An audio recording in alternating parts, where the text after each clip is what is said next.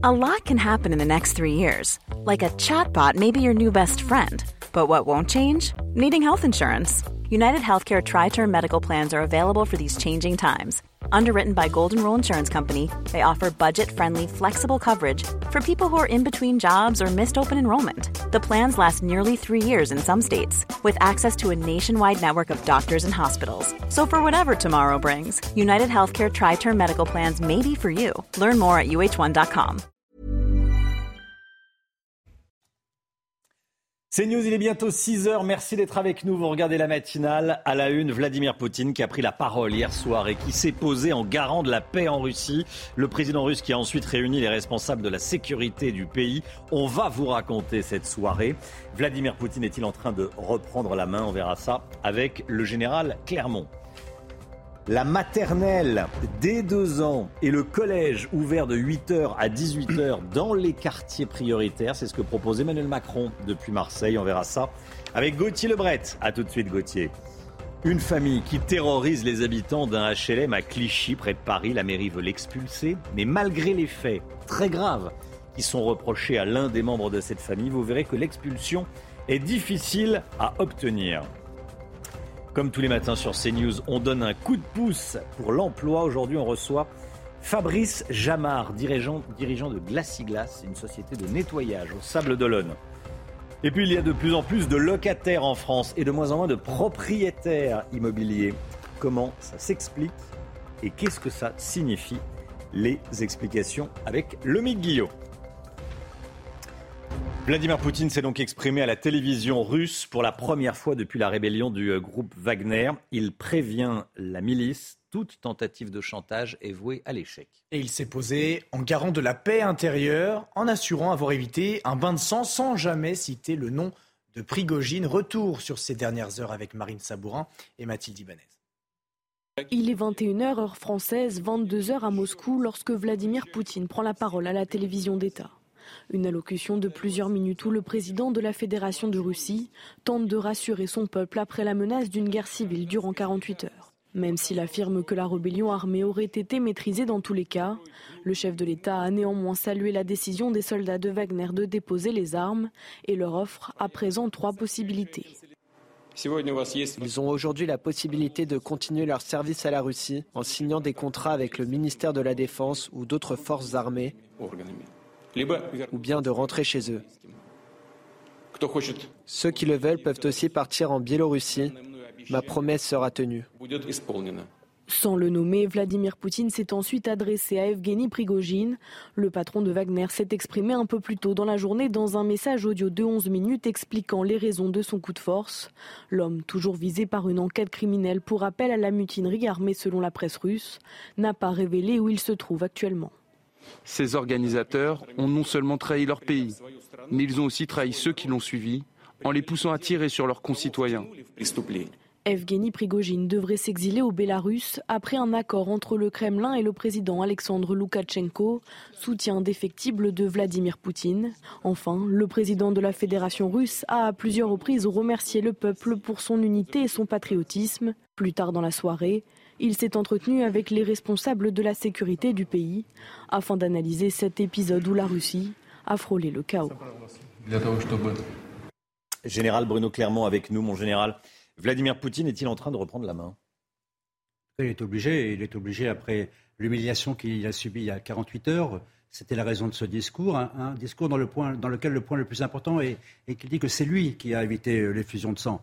Euh, ce n'est pas Loukachenko, c'est lui qui a négocié avec euh, Prigogine sans évoquer le nom de Prigogine. Donc évidemment, se remettre au centre du jeu, c'est important. Euh, il a également fait preuve de magnanimité vis-à-vis des, troupes de Wagner, sachant que de toute façon, il ne peut pas faire grand-chose parce que les Wagner qui ne peuvent pas rejoindre l'armée russe vont se dissoudre dans la nature. Et puis enfin, il a effectivement accusé les Occidentaux d'avoir fomenté, ou en tout cas d'avoir aidé et de, et de, souhaiter une division de la Russie, ce qui est totalement faux parce qu'il n'y a rien de plus qui inquiète les Occidentaux que, le chaos en Russie avec les, les militaires d'armes nucléaires qui sont en Russie. Mais la méthode de Poutine, euh, en fait, ce qu'il va faire maintenant, c'est qu'il va, faire ce qu'il sait faire, c'est-à-dire utiliser la force pour remettre de l'ordre, pour régler ses comptes, pour purger. N'oublions pas que Poutine est non seulement un chef d'État, mais surtout un chef de clan mafieux. Donc on, on assiste à une, une, guerre de clans, une guerre de mafia, dans laquelle c'est le plus fort qui triomphe. Donc il va y avoir des éliminations, des assassinats, des gens qui vont être déplacés. Il va faire l'inventaire de tout ce qui s'est passé dans les 24 heures de l'insurrection, de la rébellion. Et puis, deuxième point, pour se remettre en selle, il va falloir qu'il obtienne des gains sur le terrain dans la guerre en Ukraine. Donc, il est probable que cette guerre aussi va s'intensifier euh, en Ukraine dans les, dans les prochains jours. Le général Bruno Clermont avec nous ce matin. Merci, mon général. Vous restez bien sûr avec nous tout au long de la, de la matinale. Deuxième jour de la visite d'Emmanuel Macron à Marseille. Le président de la République est allé à Marseille pour euh, dévoiler l'acte 2 de son plan Marseille en grand. Les échanges avec les habitants étaient parfois tendus, Augustin. Hein. oui, le chef de l'État a rencontré 300 Marseillais dans un gymnase de la Busserine, mais très rapidement, le ton est monté. Emmanuel Macron s'est heurté à la colère des habitants. Écoutez. Vous êtes en colère. Vous en avez marre. Moi, je suis là devant vous. Vous n'avez jamais vu un président qui est venu pour la deuxième fois trois jours devant vous. Donc moi, je partage votre indignation. Mais non, mais moi, je ne prends pas les engueulades pour toutes les décennies passées. Ça fait des décennies qu'on vous dit c'est bien, vous êtes en colère. C'est dur, vous vivez une vie difficile. Votre colère, elle est justifiée, mais la colère, elle ne suffit pas. On doit régler les causes profondes. Moi, c'est pour ça que je suis devant vous. Alors, parmi les chantiers prioritaires pour le président de la République, il y a l'insécurité, mais également l'éducation et la lutte contre l'inégalité euh, scolaire. On va voir les, propositions du président de la République dans un instant avec Gauthier Lebret, mais on va aller tout de suite sur le terrain. Effectivement, en 2021, le chef de l'État avait annoncé un soutien exceptionnel de l'État à la deuxième ville de France, 400 millions d'euros dédiés à la réhabilitation des 470 établissements scolaires de la ville. Mais malgré plusieurs chantiers lancés, certains établissements attendent toujours leur calendrier. Regardez ce reportage sur place de leur part.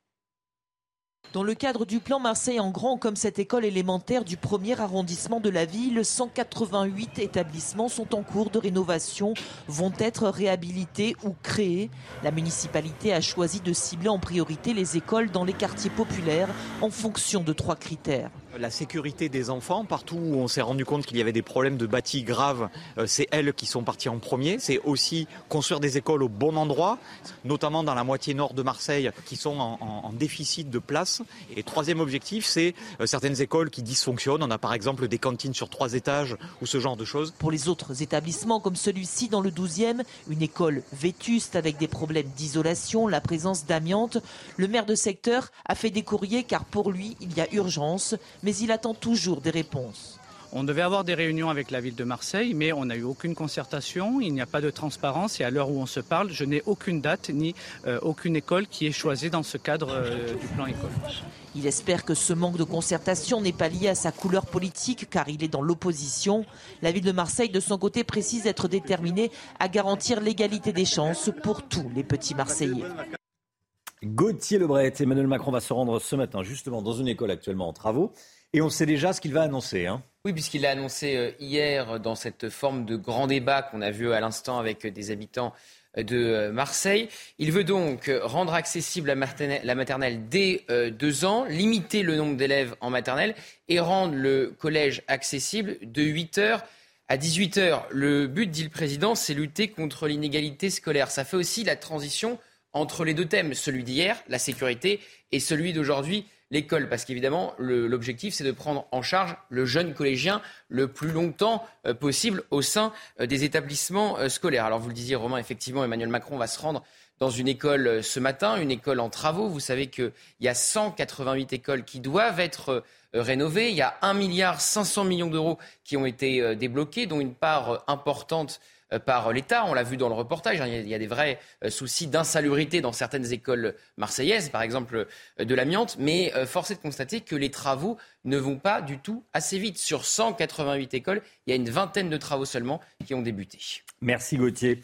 Cette histoire qui va vous choquer, j'en suis certain. À Clichy, près de Paris, un habitant terrorise le voisinage. La mairie de Clichy tente de l'expulser avec sa famille, mais c'est pas si simple que ça. Hein. Effectivement, l'homme est accusé d'avoir violé une femme de 96 ans et une mineure, toutes deux de son voisinage entre 2020 et 2023. Sa famille menace même la victime, la mineure agressée. On retrace les faits avec euh, Vincent Fernandez. C'est ici, dans la prison de Fresnes, qu'un jeune homme de 20 ans aurait, à plusieurs reprises, agressé sexuellement son co-détenu. Des faits commis alors qu'il était placé en détention provisoire pour le viol d'une femme de 96 ans. Les faits se sont déroulés en février dernier dans cet immeuble à Clichy où la nonagénaire et l'agresseur habitaient. Mais ce n'est pas la première fois que le jeune homme passe à l'acte. Toujours dans cette résidence, en 2020, il aurait violé à plusieurs reprises une adolescente, sa voisine, avec qui il entretenait une relation. Il y a quelques mois, nous avons rencontré la mère de la victime. Ma fille, elle a été victime euh, de violences, de viols, d'actes de barbarie de la part de cet homme-là. Et c'est désormais cette mère de famille qui est menacée par la famille de l'agresseur. Français d'origine marocaine, ils occupent un logement social. La mairie de Clichy cherche à les expulser.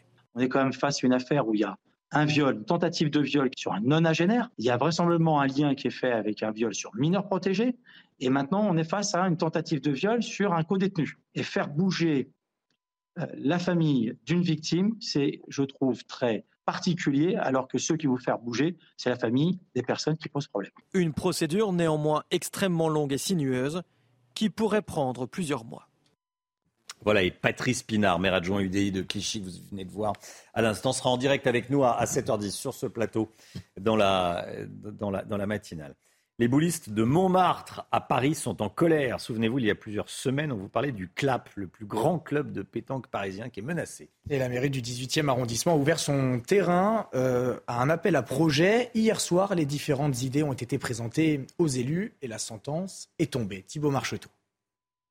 Devant la mairie du 18e arrondissement de Paris, ils étaient une petite centaine à manifester quelques minutes avant le début du vote qui scellera l'avenir du CLAP.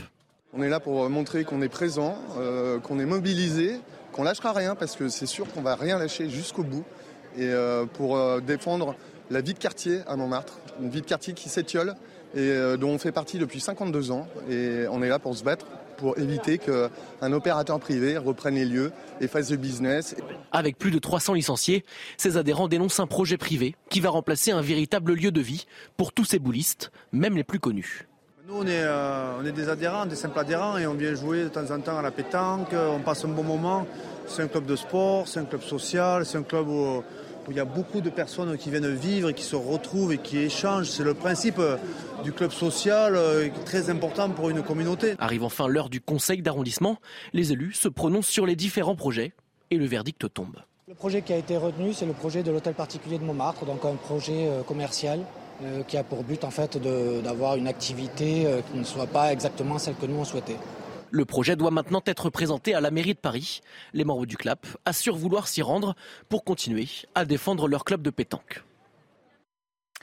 Voilà les, les pétanquistes, les boulistes de Montmartre qui se battent pour sauver leur, euh, leur association, leur club, de, leur club de pétanque. Allez, justement, tiens, le sport. c'est du sport, la pétanque ou pas? Ah pour les Marseillais, oui. Pour les, pour les Marseillais, oui. Sport de combat. Pas un sport de combat. Oui, si on se bat avec les boules de pétanque, effectivement, mais c'est pas conseillé. Dans le Sud, c'est considéré comme un, comme un vrai sport. Ah Lever de coude pour le pastis et lancer de lancer Voilà, oui, oui, oui. C'est pas, pas violent, c'est pas violent comme euh, sport. Hein, bon.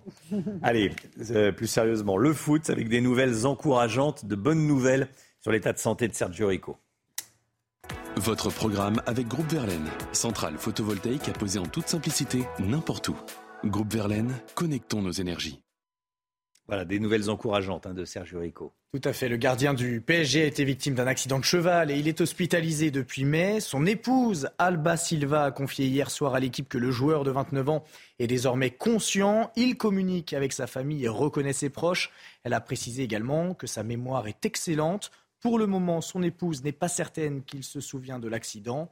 Maintenant, prochaine étape pour le portier parisien, c'est de sortir des soins intensifs. Vous avez regardé votre programme avec Groupe Verlaine. Isolation thermique par l'extérieur avec aide de l'État. Groupe Verlaine, connectons nos énergies. C'est News, il est 6h15. Merci d'être avec nous dans un instant. Comme tous les matins, emploi le coup de pouce de CNews. On sera avec le dirigeant de Glaciglas, basé en Vendée et qui recherche du monde. Plusieurs postes en, CDI. À tout de suite. C'est News, il est 6h15 dans un instant. Le coup de pouce pour l'emploi. Mais tout d'abord, le point info avec Augustin Donadieu.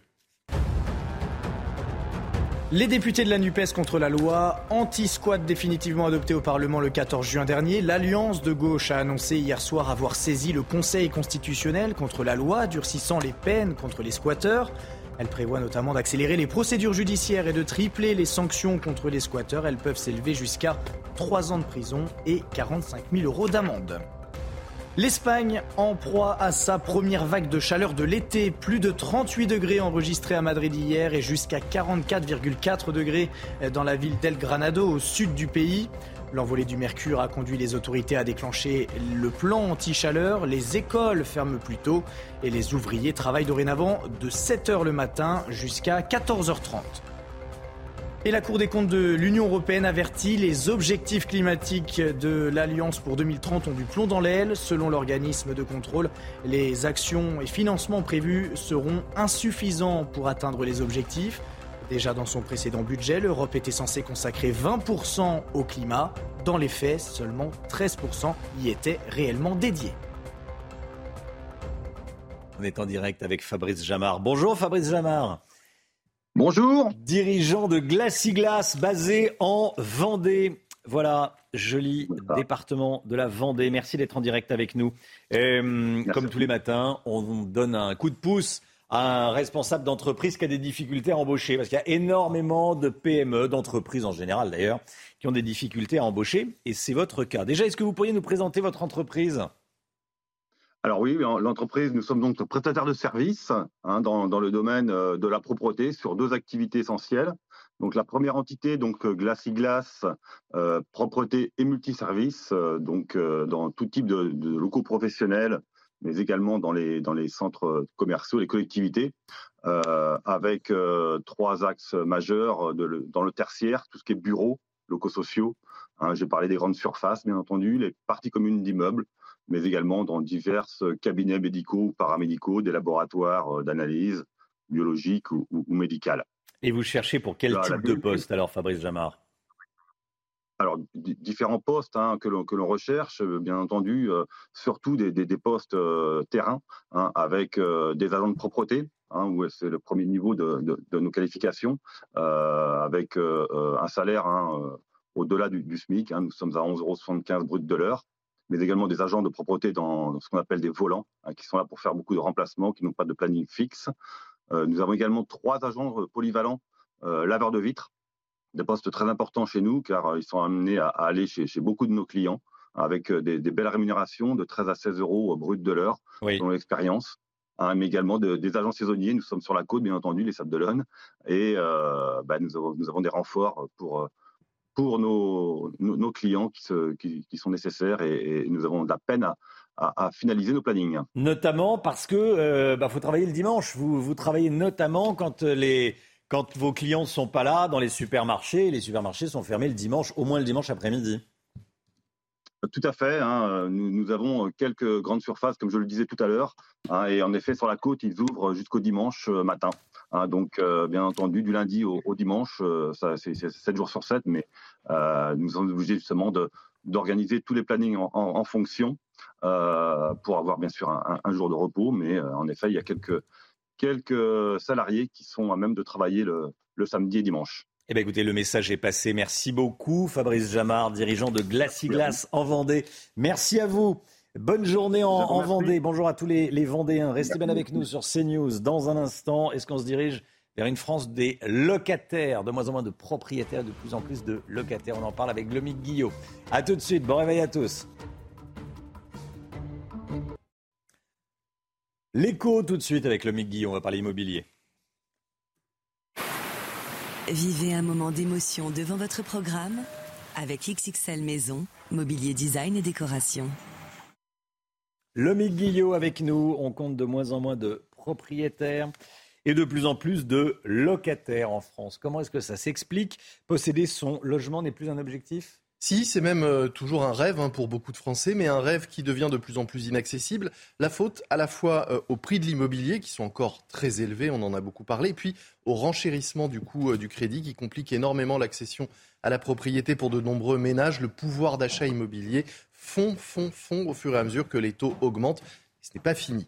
Quand on regarde les chiffres, c'est un frémissement, hein, c'est un léger frémissement, mais c'est malgré tout une tendance qui se dessine. Depuis 2018, le nombre de propriétaires n'a cessé de diminuer, tandis que le nombre de locataires, lui, augmente. C'est du jamais vu depuis 40 ans où le nombre de propriétaires était en croissance continue. Vous le voyez sur les chiffres, hein. c'est un léger frémissement, mmh. mais malgré tout, on, voit qu'il y a de plus en plus de locataires et de moins en moins de, de propriétaires. Alors évidemment, pour l'instant, les propriétaires sont majoritaires, mais c'est de plus en plus compliqué. nous avons même aujourd'hui un des plus faibles taux de propriétaires en Europe.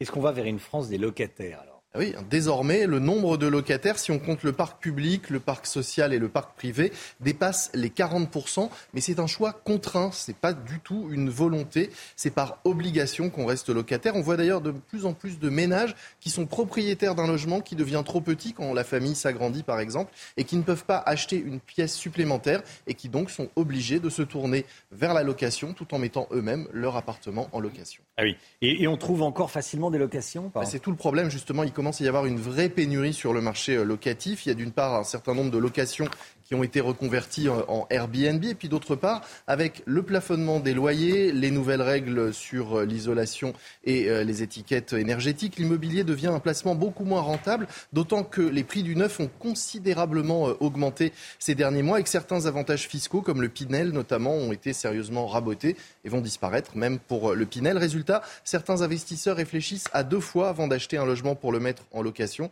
car cela rapporte finalement plus d'ennuis que d'argent. C'était votre programme avec XXL Maison, mobilier design et décoration. Le temps à présent et on commence avec la météo des plages. Votre programme avec Rosebay, soin d'excellence pour sublimer vos cheveux. Rosebay.com présent à votre météo des plages où vous aurez localement 21 degrés à Granville ou encore à Deauville où le temps restera d'ailleurs assez brumeux une nouvelle fois aujourd'hui. Dans l'eau, vous aurez en moyenne 16 degrés du côté de Perros-Guirec. Ce sera l'été sur la façade ouest, 25 degrés au Sable d'Olonne. Dans l'eau, vous aurez en moyenne entre 19 et 21 degrés avec surtout du grand beau temps, pas un seul nuage à l'horizon sur la façade ouest. Ce sera l'été aussi dans le sud-ouest, 28 degrés à Royan avec localement quelques petits nuages élevés mais qui ne devraient pas altérer la sensation de beau temps. Les températures resteront très douces dans l'eau. Il fera chaud autour du golfe du 34 degrés à Palavas, 35 degrés à Valras, où le soleil sera bel et bien au rendez-vous. Dans l'eau, vous aurez en moyenne entre 23 et 24 degrés. À Antibes, vous aurez 29 degrés cet après-midi, ou encore du côté de Cannes, plein soleil, pas un seul nuage à l'horizon. Dans l'eau, vous aurez localement jusqu'à 24 degrés du côté de la Corse ou encore de hier. Votre programme avec Rosbay, soin d'excellence pour sublimer vos cheveux. Rosbay.com Le temps, tout de suite avec Alexandra Blanc. Regardez votre météo avec Samsonite Proxys. Légère, résistante, durable. Une nouvelle génération de bagages.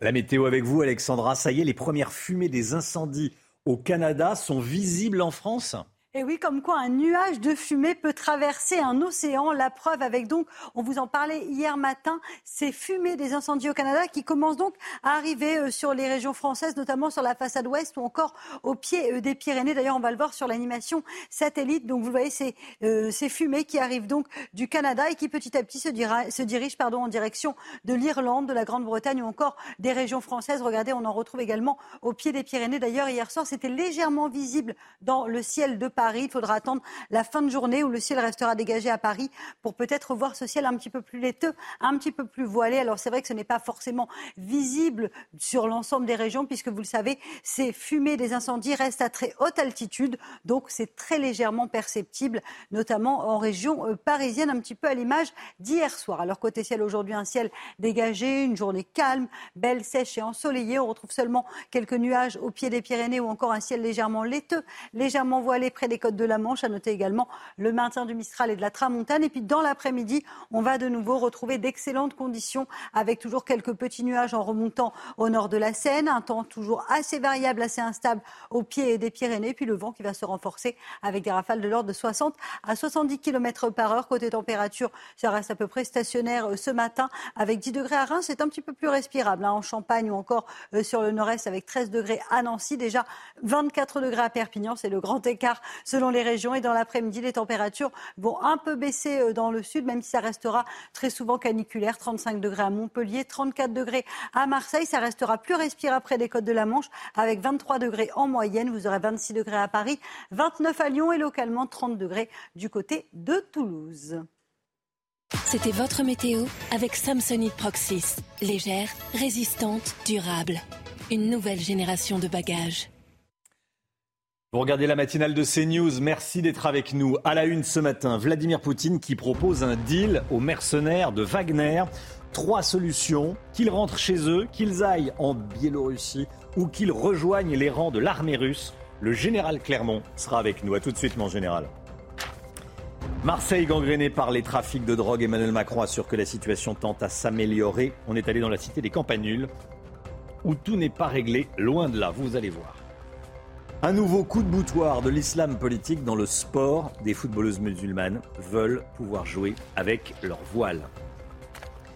Les appartements de Marie-Antoinette rouvrent aujourd'hui à Versailles après dix années de rénovation. On va vous y emmener. Et puis je voulais qu'on revienne ce matin sur les déclarations d'Emmanuel Macron hier à Marseille. Le président de la République qui a dit à la mère d'un jeune de 25 ans que si son fils cherchait vraiment un travail de serveur, il en trouverait un sur le vieux port.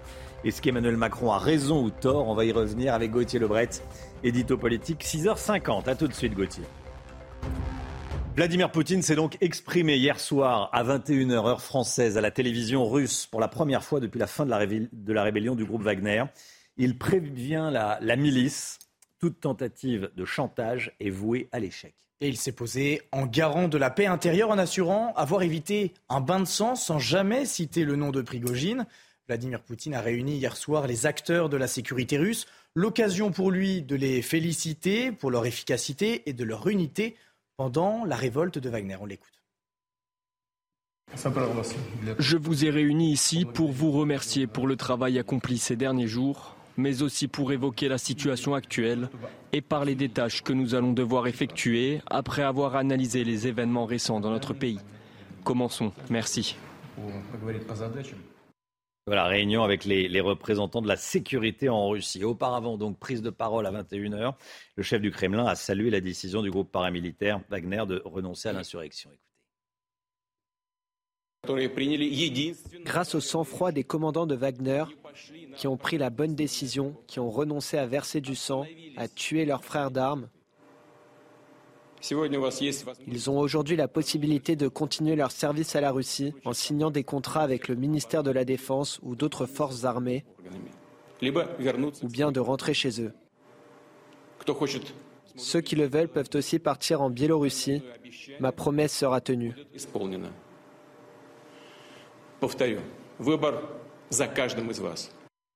Général Bruno Clermont, avec nous. Mon général, Vladimir Poutine est en train de neutraliser Wagner en proposant à ses euh, mercenaires de rallier l'armée russe Effectivement, dans la mesure où il ne peut pas contrôler Wagner, il n'a pas d'autre solution que d'être magnanime en proposant mm. une amnistie. Euh, il faut quand même se rappeler qu'il y a eu des combats pendant cette, cette, affaire de rébellion, puisqu'il y a eu des engagements dans la ville de Norodjev entre Wagner et, l'aviation russe, et on estime qu'il y a eu six ou sept avions abattus et une quinzaine de soldats russes qui ont été tués. Donc pense que ceci ne, passera pas, à perte et profit euh, pour, la milice Wagner. Non, le problème de Poutine, c'est que Wagner égale Prigogine. Donc sans Prigogine, Wagner n'existe pas. Alors qu'est-ce qu'on fait? On autorise Wagner, on neutralise Prigogine C'est un, peu la question qui va se poser. Mais le dernier point, c'était, euh, en fait, c'est Sergei Lavrov, le ministre des Affaires étrangères de la Russie, qui a tranché en disant que Wagner va continuer ses activités en Centrafrique et au Mali.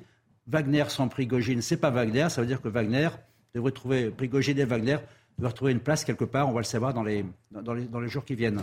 Wagner va continuer à, sévir en Afrique, mais. A priori, pas en Russie. Non, plus en, Russie.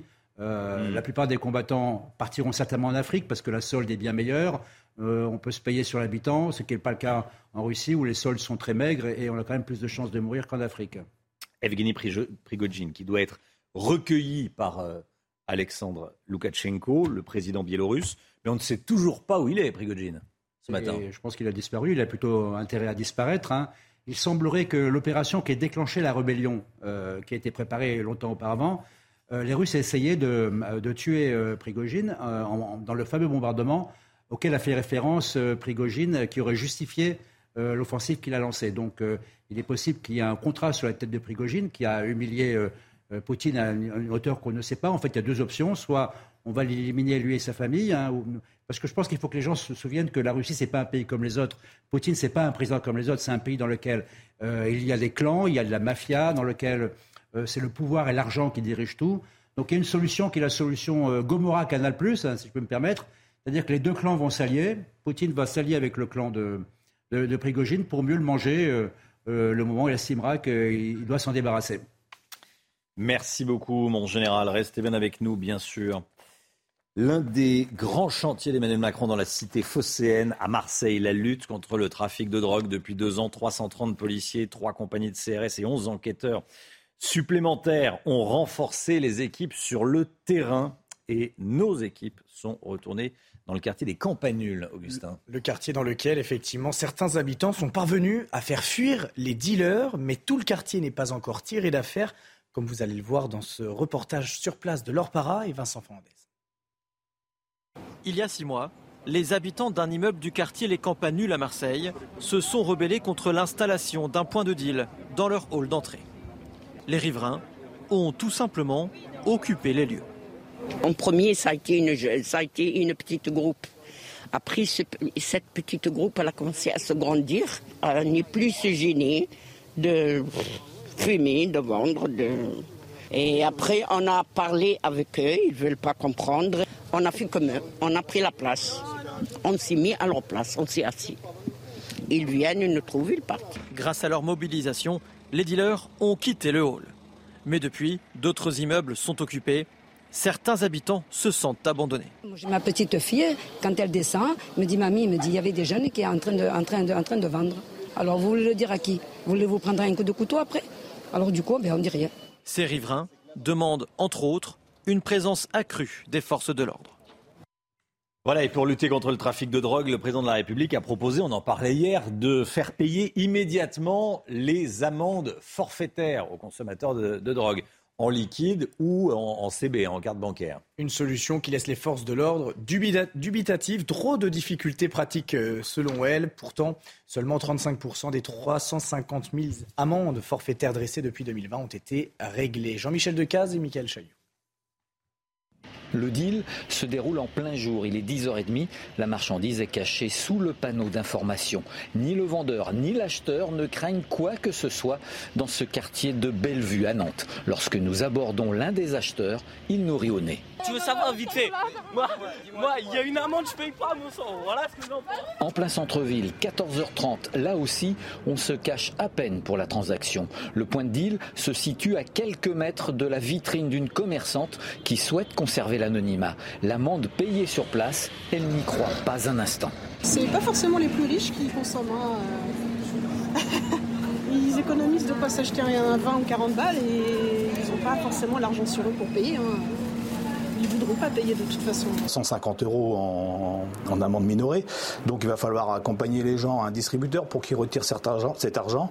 Euh, complexité, à mon avis. Je ne suis pas sûr que nos collègues soient prêts à transporter euh, euh, de l'argent dans, les véhicules de police. Je vais vous dire franchement, effectivement, c'est plus le, vendeur qu'on va aller interpeller que l'acheteur. C'est un petit côté percepteur et, et c'est vraiment pas du tout notre job. Aujourd'hui, seuls 35% des amendes forfaitaires sont payées.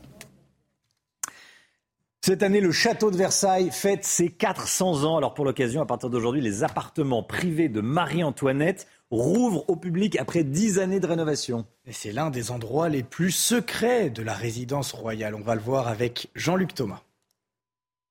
Dès 1774, dans cet appartement royal de 100 mètres carrés, Marie-Antoinette s'y reposait, recevait ses enfants, ses courtisans.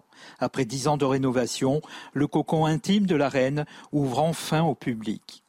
Les visiteurs particulièrement pourront apprécier, mieux qu'aucun autre espace à Versailles, euh, ce caractère sensible finalement de projection de la vie quotidienne. Qu'est-ce que peut être la vie quotidienne d'une reine en fait, dans ces tout petits espaces qui forment à la fois un, canevas charmant entre des, petits écrins comme ça où tous les objets d'art entrent en résonance. Vous avez le meilleur évidemment de tous les métiers d'art français. Par groupe de 10, les visiteurs peuvent dès ce mardi déambuler à travers les chambres, le boudoir ou la bibliothèque. Sur deux étages, ce n'est que dorures, boiseries, toiles de jouy, meubles, objets d'art et tableaux précieux. Mais les objets, eux, ils sont les vrais témoins vivants de cette époque. C'est-à-dire, ce sont vraiment des chaises de l'époque de Marie-Antoinette, des meubles qui lui ont appartenu, les pendules, les flambeaux, les bras de lumière, la, porcelaine, puisqu'on expose ici un service de la reine. Donc tout ça, c'est le plus important en fait. Cette rénovation permet aussi de comprendre un peu mieux la vie publique et privée de Marie-Antoinette, avoir aussi une porte étonnante cachée dans la chambre royale. Ici, La petite histoire rejoint alors l'histoire de France. Et ça donne envie d'y aller. Il faut réserver sa place, évidemment. Gauthier Lebret, vous irez visiter la... Je suis allé l'année dernière. l'appartement de Marie-Antoinette Ah, avec plaisir, oui. Et puis il y a eu une magnifique rénovation il y a quelques années des- Oui, de la oui. Galerie des Glaces. hein. Le château de Versailles qui fête ses 400 ans. Richard Gasquet, dominé par euh, Jordan Thompson hier soir. On en parle tout de suite, le sport. Votre programme avec Groupe Verlaine, centrale photovoltaïque à poser en toute simplicité n'importe où. Groupe Verlaine, connectons nos énergies. Richard Gasquet qui n'a rien pu faire, Augustin. hein. Non, le Français a été impuissant face à l'Australien lors de son entrée en lice euh, au tournoi sur gazon de Majorque. Le joueur de 37 ans a été battu 6-3, 6-4. Il n'a pas réussi à mettre en difficulté son adversaire. Richard Gasquet ne s'est pas mis en confiance hein, quelques jours seulement avant le grand chelem londonien qui débutera le 3 juillet prochain. Vous avez regardé votre programme avec Groupe Verlaine. Isolation thermique par l'extérieur avec aide de l'État. Groupe Verlaine, connectons nos énergies. Le voile islamique dans le sport et plus précisément dans le football. Certaines euh, sportives musulmanes veulent que ce soit autorisé. On en parle dans un instant. Restez bien avec nous sur CNews. À tout de suite. Bienvenue à tous. Le point faux. Tout d'abord, avant le, reportage sur le port du voile, dans le, du voile islamique dans le, dans le football. Mais tout d'abord, le point faux. Tout ce qu'il faut savoir ce matin. Augustin Donadieu. Deuxième jour de visite d'Emmanuel Macron à Marseille. Le président dévoile jusqu'à mercredi l'acte 2 de son plan Marseille en grand. Au programme aujourd'hui, visite d'une école rénovée dans le cadre du grand projet et rencontre avec les acteurs du logement sur les propriétés dégradées. En Vendée, des éléments du fusil avec lesquels euh, Michel Pial dit avoir accidentellement tué son épouse ont été retrouvés. Deux chargeurs et un silencieux ont été découverts dans un cours d'eau proche du domicile de Karine Esquivillon. L'homme qui a avoué aux gendarmes avoir tué son épouse le 27 mars dernier d'un coup de carabine Van de long rifle était un tireur sportif. Il possédait plusieurs armes à feu. Et Pierre Palmade n'est plus hospitalisé. Le contrôle judiciaire de l'humoriste a été allégé. L'humoriste n'a plus l'obligation d'être hospitalisé 24 heures sur 24. Mis en examen pour homicide et blessures involontaires, il est en liberté, sous contrôle judiciaire avec interdiction de conduire un véhicule ou d'entrer en contact avec les victimes. C'est un nouveau coup de boutoir de l'islam politique dans le sport, dans le monde du sport. Certaines joueuses musulmanes veulent que le hijab soit autorisé dans le, football. Le Conseil d'État a examiné hier un recours de sportifs voilés qui contestent le règlement de la Fédération française de, football. Le rapporteur a rendu un avis favorable à la demande des hijabeuses et la décision du Conseil d'État n'est pas encore rendue. Elle est attendue pour la mi-juillet, donc dans, une quinzaine de jours. Mathilde Couvillard-Flornois et Léo Marcheguet, regardez. Le hijab a-t-il sa place sur les terrains de football? Pour Mathieu Boccoté, la réponse est non. Sont les, islamistes eux-mêmes qui nous disent si vous ne respectez pas le hijab dans le sport, vous ne respectez pas les musulmans. Alors que les musulmans, une bonne partie d'entre eux, ne revendiquent d'aucune manière le port du euh, hijab, le port de signes religieux dans le sport. Il faudrait refuser cet effet d'amalgame. hein. Le véritable pas d'amalgame, il est là. Ce n'est pas parce que vous refusez les signes religieux ostentatoires dans l'espace public que vous refusez la croyance des uns et des autres. Alors que certains dénoncent l'islamisation du sport, d'autres, comme le collectif des hijabeuses, se sont défendus ce lundi contre l'article 1 de la Fédération française de football, interdisant tout port de signes religieux lors des compétitions. Le rapporteur du Conseil d'État a donné un avis favorable, une réussite pour l'avocate du collectif. L'ambition du sport euh, est celle de l'intégration, celle du vivre ensemble, celle de la cohésion. Je souhaite donc que le Conseil d'État euh, prolonge hein, ce raisonnement et euh, qu'il siffle définitivement la, la faute commise par la FFF. Le rapporteur a cependant marqué une différence entre les compétitions nationales et locales. Les joueuses de l'équipe de France doivent rester neutres, tandis que les joueuses en équipe locale devraient pouvoir porter le hijab lors des rencontres sur le terrain. Neuf magistrats vont devoir trancher sur la question. Ils rendront leur avis définitif dans un délai de deux à trois semaines. Voilà le lobbying pour que euh, euh, les, les joueuses musulmanes puissent jouer au football avec euh, un hijab, un voile islamique. Cet après-midi, Emmanuel Macron se rendra à la Villa méditerranéenne pour visiter la réplique de la grotte Cosquer. La grotte originale est menacée, elle, de, de, disparition. Oui, pour sauver ce patrimoine, une réplique a été construite, ouverte au public le 4 juin 2022. Elle connaît un franc succès. Elle a déjà accueilli 800 000 visiteurs et espère bien en attirer davantage. Soumaya Lalou. Ils sont 3000 visiteurs à plonger chaque jour dans les entrailles de cette reproduction du paléolithique. Dans cette réplique de la grotte de Cosquer, 480 gravures et peintures pariétales sont reproduites quasiment à l'identique. Pendant près de deux ans, charpentiers, géologues, préhistoriens et autres ont conjugué leur savoir-faire pour reconstituer la célèbre grotte ornée. Découverte par Henri Cosquer en 1991, dans les profondeurs des Calanques à Marseille, la grotte vieille de plus de 30 000 ans est menacée d'une disparition certaine du fait de la montée des eaux. Afin de sauver ces trésors archéologiques, l'idée d'une réplique a rapidement germé. Ce n'est qu'en 2016 que la région PACA a décidé de l'implanter à la ville la méditerranéenne. L'objectif des 800 000 visiteurs a été atteint. Pour séduire davantage, le site accueillera dans les prochaines semaines une cabine d'exploration permettant de circuler en réalité virtuelle dans la caverne originale. Voilà, c'est magnifique. 6h48. Restez bien avec nous dans un instant. On va revenir sur euh, l'adaptation de la, petite phrase. Vous vous souvenez, euh, traverse la rue et tu vas trouver un job. Là, c'est viens avec moi au vieux port et je vais te trouver un job. Euh, beaucoup de réactions, beaucoup de réactions, et on va en parler avec Gauthier Lebret dans un instant. À tout de suite. Rendez-vous avec Jean-Marc Morandini dans Morandini Live du lundi au vendredi de 10h30 à midi. Deuxième jour de visite d'Emmanuel Macron à Marseille, le président de la République qui devrait retourner au contact des Marseillais comme hier. Gauthier Lebret avec nous.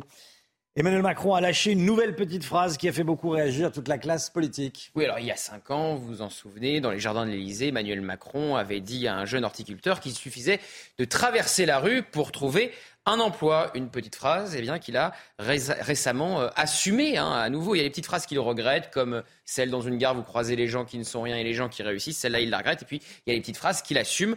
Donc le président assume celle-ci. Il l'assume tellement qu'hier, en croisant une mère marseillaise, inquiète pour son fils dans la cité de la Busserine, il lui a dit qu'il suffisait cette fois eh bien, de faire le tour du euh, vieux port pour trouver euh, du travail.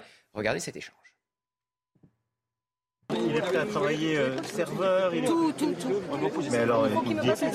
là, là, franchement, quand j'étais plus jeune, je disais de traverser la rue. Non, Non, mais... Non, mais, on s'en- non, mais c'est vrai, c'est encore plus drôle aujourd'hui qu'hier. On descend ensemble, on fait le tour du port. Je serais, je serais surpris qu'il n'y ait pas un restaurant ou un café qui ne il cherche n'a pas. pas d'argent pour aller prendre des transports. Il n'a plus Alors, d'argent. deuxième sujet. Ça, on est prêt. Il y a des dispositifs. C'est moi qui lui la là, c'est moi qui lui donne à manger. Ça, il y a des dispositifs d'aide pour permettre le transport pour aller au, bo- Mais vous n'allez pas me faire croire qu'il ne va pas trouver. S'il cherche vraiment un boulot à Marseille et qu'il est prêt à trouver un boulot de serveur, il n'y a pas de boulot de serveur.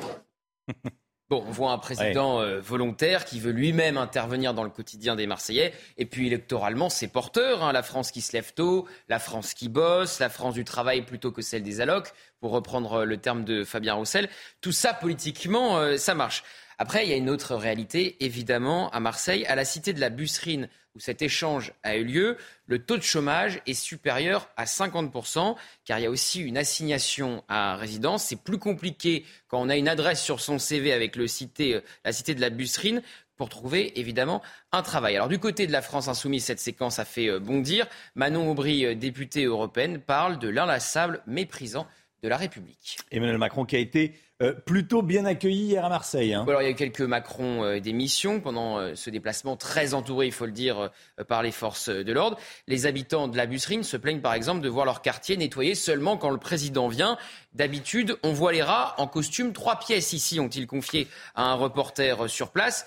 Mais globalement, oui, le président a été correctement accueilli. Et puis le soir, il nous a refait le coup du grand débat dans un gymnase le temps d'une soirée et d'échanges avec les Marseillais, parfois tendus, très tendus. Le président, alors, il est à l'aise dans cet exercice, mais le désarroi, la souffrance, l'abandon de ces Marseillais est tel que les réponses de l'État paraissent bien faibles, même si quelques heures plus tôt, Emmanuel Macron vantait son bilan sécuritaire. 330 policiers en plus en deux ans, 70 points de deal supprimés.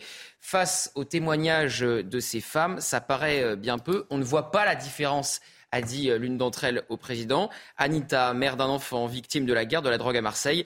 Monsieur le président, je suis, en je suis face à vous, mais je ne suis plus là. Je suis empaillée, je suis morte à l'intérieur. Karima, membre d'un collectif euh, des familles, je vais vous raconter les larmes de sang qu'on pleure. Ma mère a Alzheimer et tous les jours, je dois lui dire que son fils a été assassiné. Mon frère a été assassiné en 2016. Et tout était de cet ordre-là. Alors, ces visites d'une durée euh, record d'un président à Marseille, évidemment, ça part d'un excellent principe, mais les travaux, on le voit notamment dans les écoles, ne vont pas assez vite. Les tensions avec euh, la mairie, avec le maire Benoît Payan sont grandissantes et surtout l'insécurité et le trafic de drogue continuent de, gangréner, euh, de gangréner cette ville avec un triste record. Depuis le début de l'année, il y a eu 23 morts, 23 morts en seulement 5 mois. Merci Gauthier Lebret. C'est vrai que la petite phrase là, de, la, de la mère de, famille, ce petit échange, c'est, ça vaut, on a, l'impression de revivre ce qui s'était passé à, à l'Elysée. Qu'est-ce que vous en pensez tiens, autour, de la, autour de la table Le MIC Oui, de toute façon, on approche du plein emploi, mais il y a donc des, des emplois encore à trouver pour ceux qui, cherche. Là, quand on entend cette mère de famille dire oui, je lui fais son linge à 25 ans, euh, il y a peut-être un, il y a peut-être un, peut un petit sujet. Et effectivement, euh, il y a du. Ah, S'il cherche un job de serveur dans tout Marseille, il doit y avoir des jobs de serveur à, Marseille, je pense. On connaît les difficultés des restaurateurs en ce moment pour recruter, notamment avant la saison d'été. Donc, il y a hmm. sûrement un coup à jouer là pour euh, tous ces jeunes. Il y a un coup à jouer, comme vous dites. Allez, 8h15, Linda Kebab, délégué national unité SGP, sera l'invité de Laurence Ferrari. 8h15. La musique, tout de suite. Votre programme avec Groupe Verlaine, centrale photovoltaïque à poser en toute simplicité n'importe où. Groupe Verlaine, connectons nos énergies. Et ce matin, on écoute Diabolomante d'Elisa Tovati. C'est une reprise c'est un extrait de son dernier album sorti ce mois-ci qui s'appelle Elisa fait son cinéma.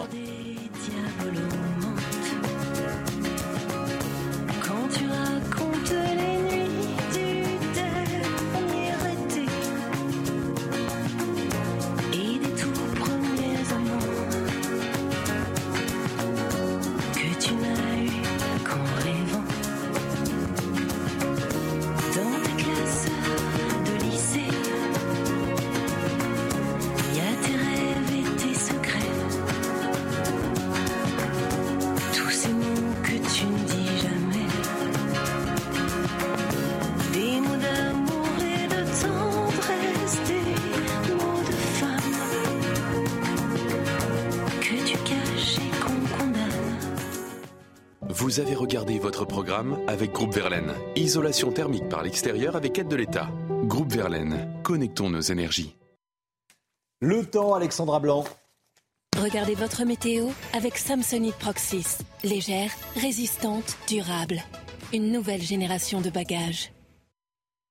Alexandra, près de 38 degrés ont été relevés hier en Provence. Oui, température caniculaire hier du côté de Marseille, d'Aix-en-Provence ou encore de Montpellier où vous avez eu localement 36,6 degrés hier, températures qui se sont envolées et localement près de 38 degrés, Romain, vous le disiez, euh, du côté euh, de Marseille avec donc des conditions météo vraiment estivales dans le sud et toujours cette chaleur qui va un petit peu s'amenuiser aujourd'hui puisque les températures vont un peu baisser en cette journée de mardi. Alors ce matin, côté ciel, tout est calme, on retrouve seulement quelques nuages le long de la Garonne, quelques nuages également en remontant près des côtes de la Manche noter également le maintien du vent en Méditerranée, maintien du Mistral et de la Tramontane. Et puis dans l'après-midi, même type de configuration, du soleil quasiment partout. On retrouvera néanmoins un temps un petit peu plus laiteux, un petit peu plus voilé en remontant sur le nord, entre le nord du bassin parisien, les Ardennes ou encore le nord du pays. Même topo près des côtes de la Manche avec un temps parfois assez brumeux. Et puis au pied des Pyrénées, on pourrait localement avoir quelques orages. À noter également le renforcement du vent en Méditerranée. Mais c'est globalement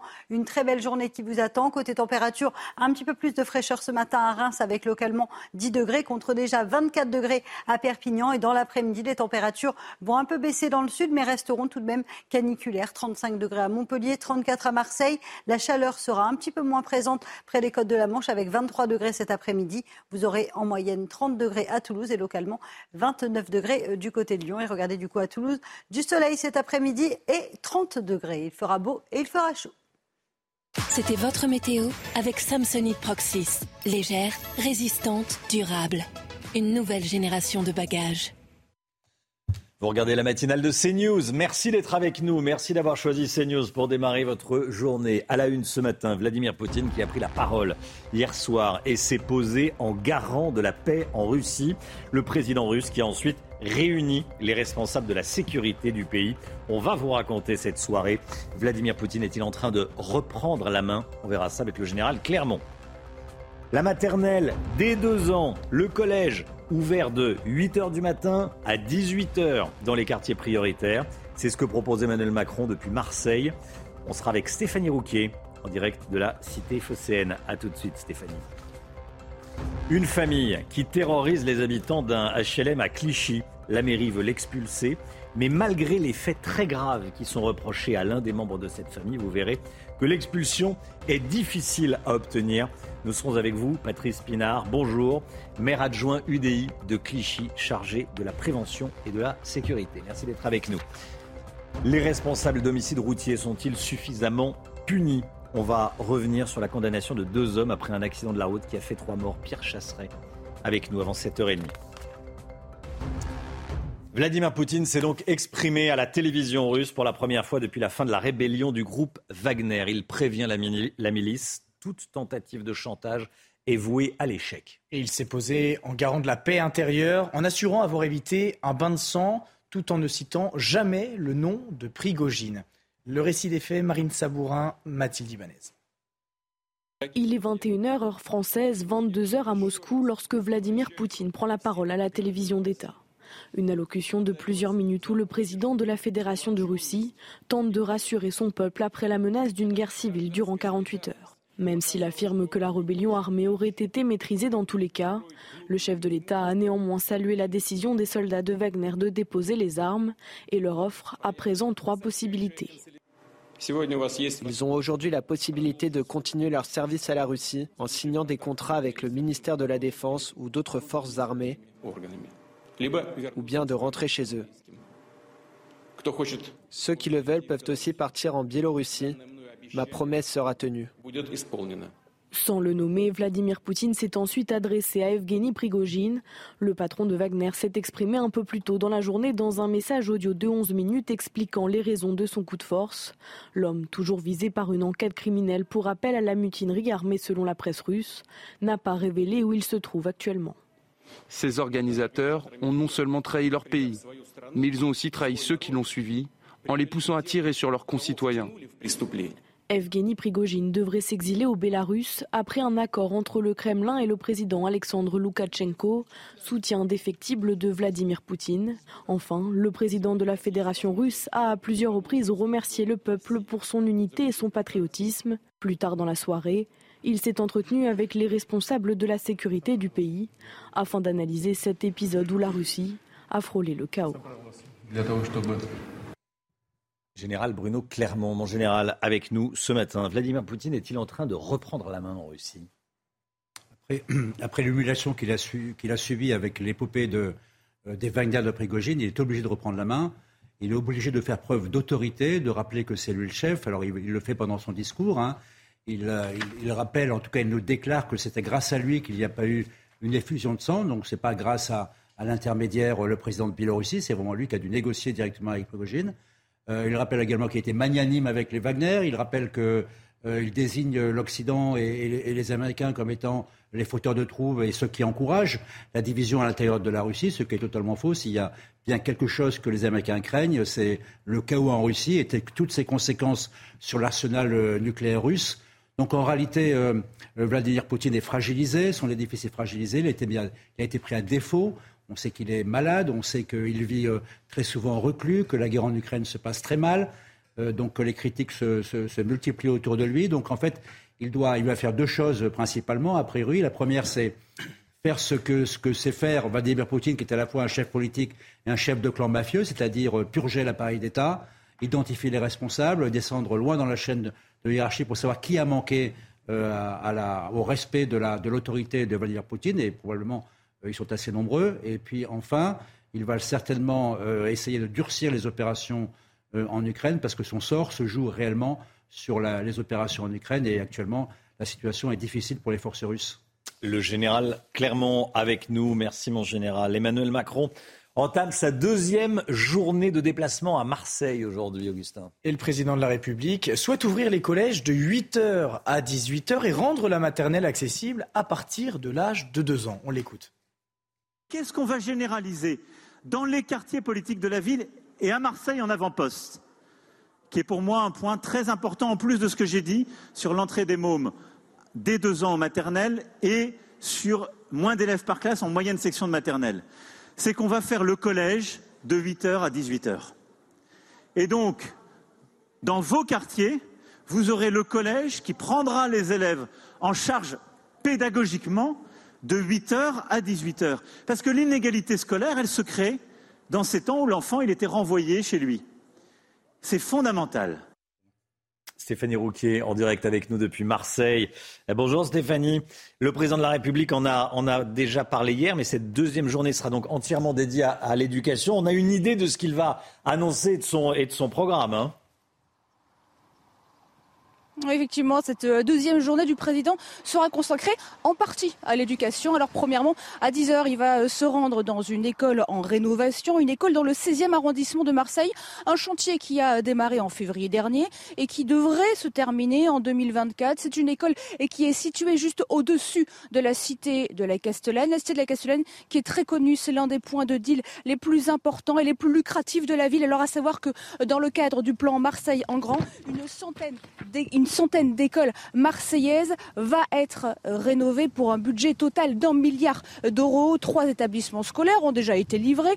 19 chantiers sont en cours. Mais au-delà de tous ces chiffres, eh bien, euh, ces rénovations d'écoles sont étroitement liées à la sécurité. Les habitants et les associations le disent tous. Il faut réconcilier les enfants avec l'école. Alors ça passe premièrement euh, par des locaux sains et accueillants. Et ensuite, eh bien, les associatifs, ils vont plus loin. Ils expliquent euh, qu'il faut rendre l'école plus attractive. Alors pourquoi pas euh, faire de l'enseignement euh, classique le matin et l'après-midi des activités. En somme, il faut occuper ces enfants pour ne pas qu'ils sombrent dans les réseaux de trafic de stupéfiants. Je vous rappelle que ces réseaux, eh bien, ils embauchent des gamins dès 9 ou 10 ans pour les transformer en guetteurs.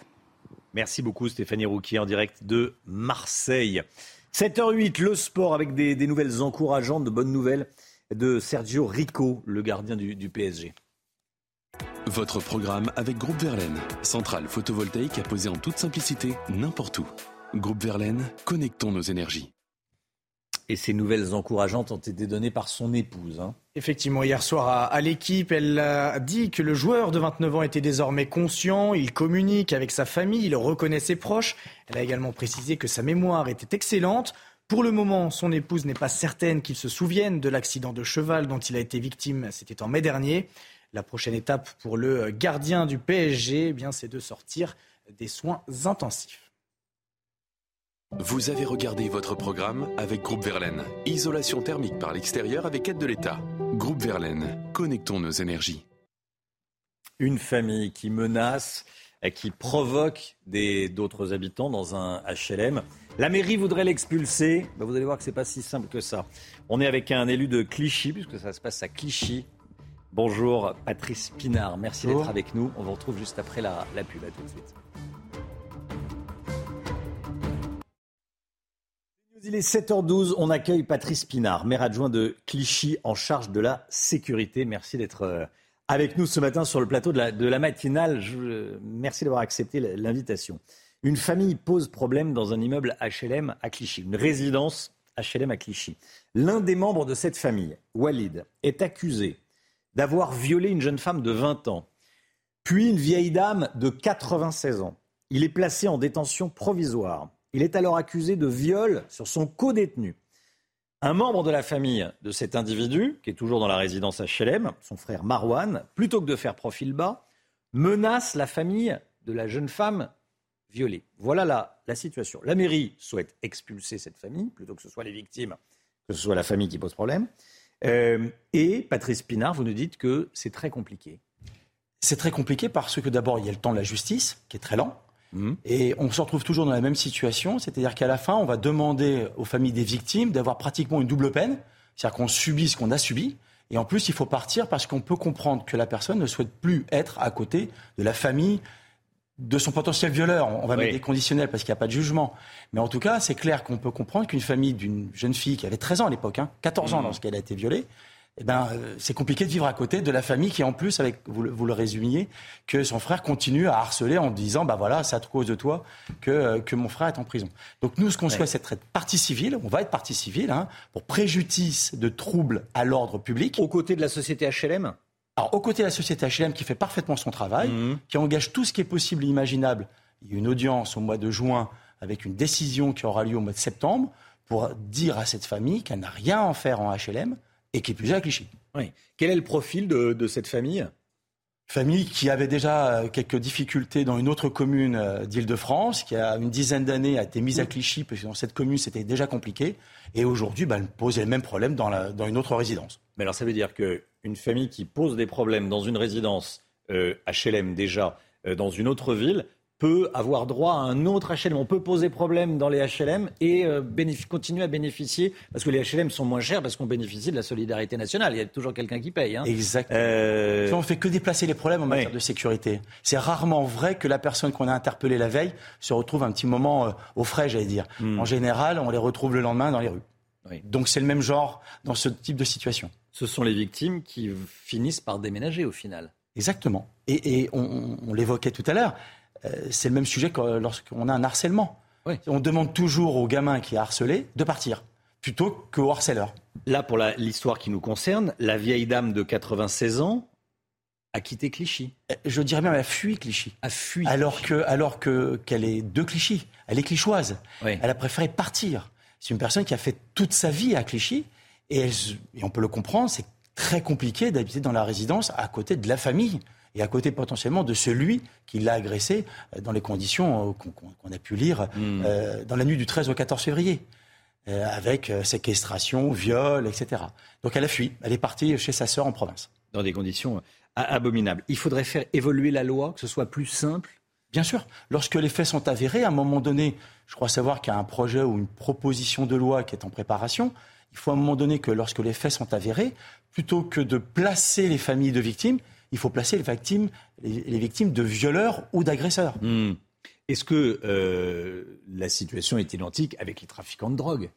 Les familles qui dealent de la drogue et qui restent dans une, dans un, dans une résidence HLM C'est exactement pareil. Et alors qu'il y a une loi Sarkozy de 2007 qui pourrait s'appliquer assez facilement. Et pourquoi elle ne s'applique pas? On va dire que la justice est lente. C'est pas ça. Quoi La justice ne veut pas l'appliquer? La, la, justice a quelquefois des yeux, des yeux euh, mm. complaisants avec euh, les personnes qu'on essaie de réinsérer dans la société. Merci beaucoup Patrice Pinard, maire adjoint de Clichy en charge de la sécurité. Merci d'être venu nous raconter la, réalité euh, sur le plateau de la, de la matinale, d'être venu témoigner. Merci à vous, Et, bonne, bonne journée et bon courage. Il est 7h16, c'est l'heure du, du point info avec Augustin Donadieu. L'Espagne en proie à sa première vague de chaleur de l'été. Plus de 38 degrés enregistrés à Madrid hier et jusqu'à 44,4 degrés dans la ville d'El Granado au sud du pays. L'envolée du mercure a conduit les autorités à déclencher le plan anti-chaleur. Les écoles ferment plus tôt et les ouvriers travaillent dorénavant de 7h le matin jusqu'à 14h30. Vladimir euh, Poutine se pose en garant de la paix intérieure. Le président russe a pris la parole hier soir. Il a assuré avoir évité un bain de sang. Le chef du Kremlin demande aux soldats de la milice Wagner de rejoindre les rangs de l'armée régulière ou de partir en Biélorussie. Il prévient toute tentative de négociation est vouée à l'échec. Et en Australie, une figure du crime organisé a été tuée par balle cette nuit. La fusillade a éclaté dans le célèbre quartier de Bondi, dans la banlieue de Sydney. Un homme de 48 ans au lourd passé criminel dont le nom n'a pas été divulgué a été retrouvé mort dans son véhicule sur un parking. La police pense qu'il s'agit d'une fusillade ciblée contre une personnalité de haut niveau du crime organisé. Vivez un moment d'émotion devant votre programme avec XXL Maison, mobilier design et décoration. L'économie, et on va parler de la France, la France qui est désirable. La France est désirable, sauf aux yeux des Français.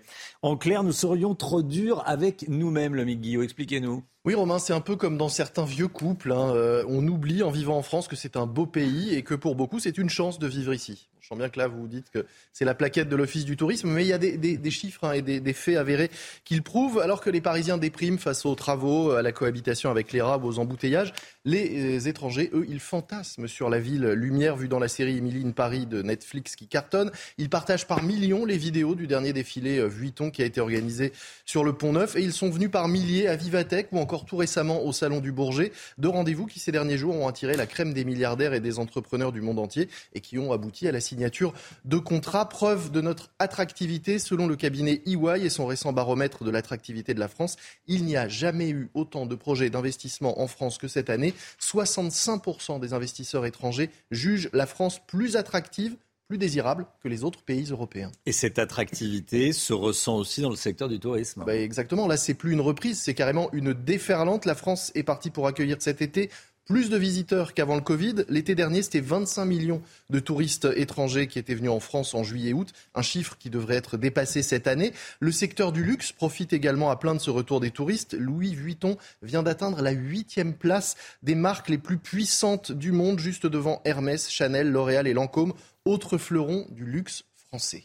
Alors, euh, pourquoi sommes-nous si critiques envers nous-mêmes? Oui, c'est vrai qu'on pourrait se dire face à tout cela, pourquoi est-ce qu'on est si critique? Bah, Sans doute parce que, après avoir augmenté dans les années 2000, la part de personnes qui estiment que leur situation est meilleure que celle de leurs parents au même âge a nettement diminué dans les années euh, récentes. C'est ce sentiment de déclassement qui nous fait voir les choses en noir, un sentiment qui est par ailleurs corroboré. Hein. La richesse par habitant en France était équivalente à celle en Allemagne en 2000, il y a 20 ans. Elle est 15% inférieure aujourd'hui preuve que la situation s'est nettement dégradée. Et puis il y a aussi des biais. Oui, nos services publics sont clairement affaiblis dans de nombreux domaines. Hein. L'hôpital qui va mal, les trains au quotidien qui sont en retard, l'enseignement qui décroche face à nos voisins européens. Autant de choses que les touristes et les investisseurs ne voient pas quand ils viennent en France. Oui, ils traversent le pays dans des TGV qui globalement, eux, sont à l'heure. Ils vont de boutiques de luxe en café à la mode, loin finalement du quotidien dégradé de nombreux Français. C'était votre programme avec XXL Maison, mobilier design et décoration. C'est News, il est 7h21. Restez bien avec nous dans un instant l'automobile avec Pierre Chasseret, délit routier, la France en manque de sévérité. On en parle, à tout de suite.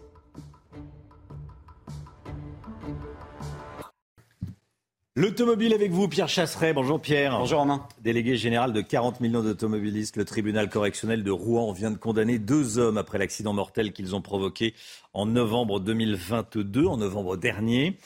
Trois personnes y ont perdu la vie. Oui, nous sommes à Cléon. Alors Cléon, c'est la périphérie sud de Rouen. Dans la nuit du samedi 26 au dimanche 27 novembre, deux hommes entrent en collision, accident. Deux femmes et un homme vont perdre la vie les conducteurs qui ont été jugés au tribunal correctionnel de Rouen. Leur alcoolémie au volant, 1 gramme 96 et 2 grammes 45. On estime comme ça hein, que à partir d'1,5 g d'alcool dans le sang, 30% de la population en France fait un coma éthylique. Et pour les autres, c'est entre 2 et 4 grammes. Vous voyez, on est vraiment sur des taux d'alcoolémie, Romain, qui sont extrêmement élevés. Quelles peines ont été prononcées? Alors dans le cas du conducteur A, celui qui est le moins responsable de l'accident, 2 grammes 45 d'alcoolémie, il va prendre un peu de prison avec sursis et 8 mois d'annulation du permis de conduire. Maintenant, on va prendre le cas du conducteur B, celui qui est responsable de l'accident. Récidiviste, alcoolémie. Un taux d'alcoolémie à près de 2 grammes. Non-respect du feu rouge. 110 km heure en ville au niveau du non-respect du feu rouge selon l'enquête deux ans de prison, dont un avec sursis, et deux ans d'annulation du permis de conduire. Je ne sais pas ce que vous en pensez, Romain, mais... Euh, c'est très peu. Ça paraît quand même très peu. C'est très peu. C'est un an de prison ferme, effectivement, au vu des, au vu des, au vu des faits. Ils seront a priori pas incarcérés, puisque un an de prison ferme, on n'est pas incarcéré. Euh, Est-ce qu'il faut créer en France comme le demande le chef étoilé Yannick Aleno, un délit d'homicide routier? C'est la question qui se pose. Hein. Et c'est, cette question, je vais vous surprendre parce que je la soutiens avec mon association 40 millions d'automobilistes. Ce type d'accident, on ne les veut plus. Cette alcoolémie débordante, on n'en veut plus. Ce n'est pas acceptable. Je suis allé regarder le cas de l'Angleterre, Romain. Hmm. L'Angleterre, c'est le numéro un en Europe, alors euh, étendu, de la sécurité routière. Le taux légal d'alcoolémie, il est plus élevé qu'en France. C'est 0,8 grammes. En France, c'est 0,2 pour le jeune conducteur, 0,5 pour le contraventionnel, 0,8 pour le délictuel. C'est pas que c'est compliqué, mais regardez l'Angleterre, c'est simple. Taux de mortalité lié à l'alcool au volant en Angleterre, 7%. En France, un tiers des accidents mortels provoqués par l'alcoolémie au volant. Alors oui, oui, il est intolérable, comme, euh, comme le chef Yannick Aleno, d'entendre qu'il y a un homicide involontaire dans ce type d'accident quand on est récidiviste alcoolémie, quand on grille un feu rouge, quand on est à 110 km/h en ville. Je suis désolé, mais oui, il va falloir créer un délit routier dans le cas des accidents mortels. Le mot d'homicide involontaire est intolérable, inacceptable et inaudible. Elle est bien, là, Sophie. Normal, elle a regardé les chroniques auto sans se stresser avec Avatacar, les garages proches de vous. Avatacar. 7h27, le temps. Et on commence avec la météo des plages.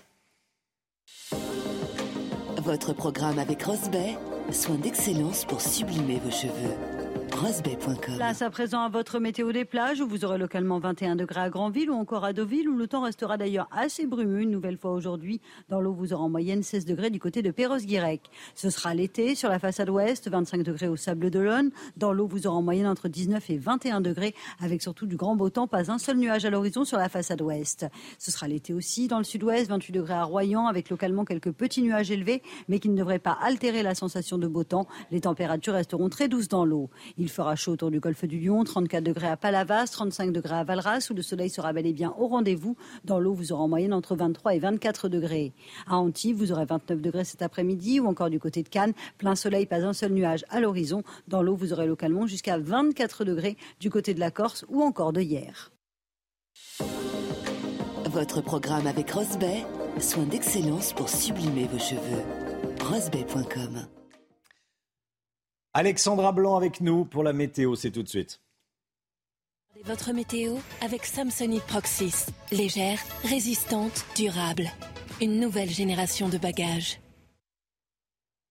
Alexandra, ça y est, les premières fumées en provenance du Canada arrivent en France. Et oui, comme quoi les fumées peuvent traverser un océan, mon cher Romain, avec donc ces fumées qui petit à petit arrivent en France, notamment euh, sur les régions de l'Ouest. On va le voir sur l'animation satellite, ces fumées qui ont donc traversé l'océan, donc en direction du Canada. Elles sont parties du Canada en direction de la France et principalement de l'Europe, de la façade ouest ou encore de l'Angleterre, ainsi que du côté de l'Irlande. Alors c'est très peu perceptible dans le ciel puisque c'est vraiment à très haute altitude. Hier à Paris, en fin de journée, le ciel était légèrement laiteux, légèrement voilé. On devrait conserver le même type de conditions aujourd'hui avec donc ces fumées dans le ciel français. Alors au programme ce matin, un temps globalement assez lumineux. On retrouve seulement quelques nuages au pied des Pyrénées. À noter également le maintien du vent en Méditerranée. Puis dans l'après-midi, un ciel légèrement laiteux, légèrement voilé justement sur les régions du nord, au nord de la Seine. On retrouvera également un temps nuageux au pied des Pyrénées avec localement euh, quelques orages. Et puis à noter aussi le renforcement du vent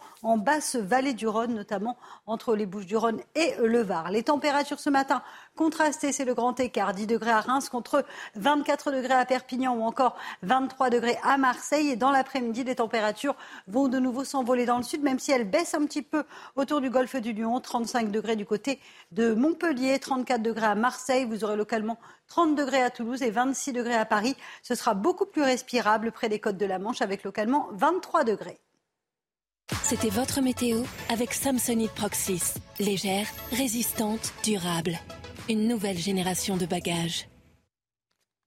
Vous regardez la matinale de CNews. Merci d'être avec nous. Merci d'avoir choisi CNews pour démarrer cette journée à la une ce matin. Vladimir Poutine qui propose un véritable deal aux mercenaires de Wagner. Trois solutions. Qu'ils rentrent chez eux, qu'ils aillent en Biélorussie ou qu'ils rejoignent les rangs de l'armée russe. Le général Clermont est avec nous. À tout de suite, mon général. Marseille, gangrénée par les trafics de drogue. Emmanuel Macron assure que la situation tente à s'améliorer. On est allé dans la cité des Campanules, où tout n'est pas réglé, loin de là.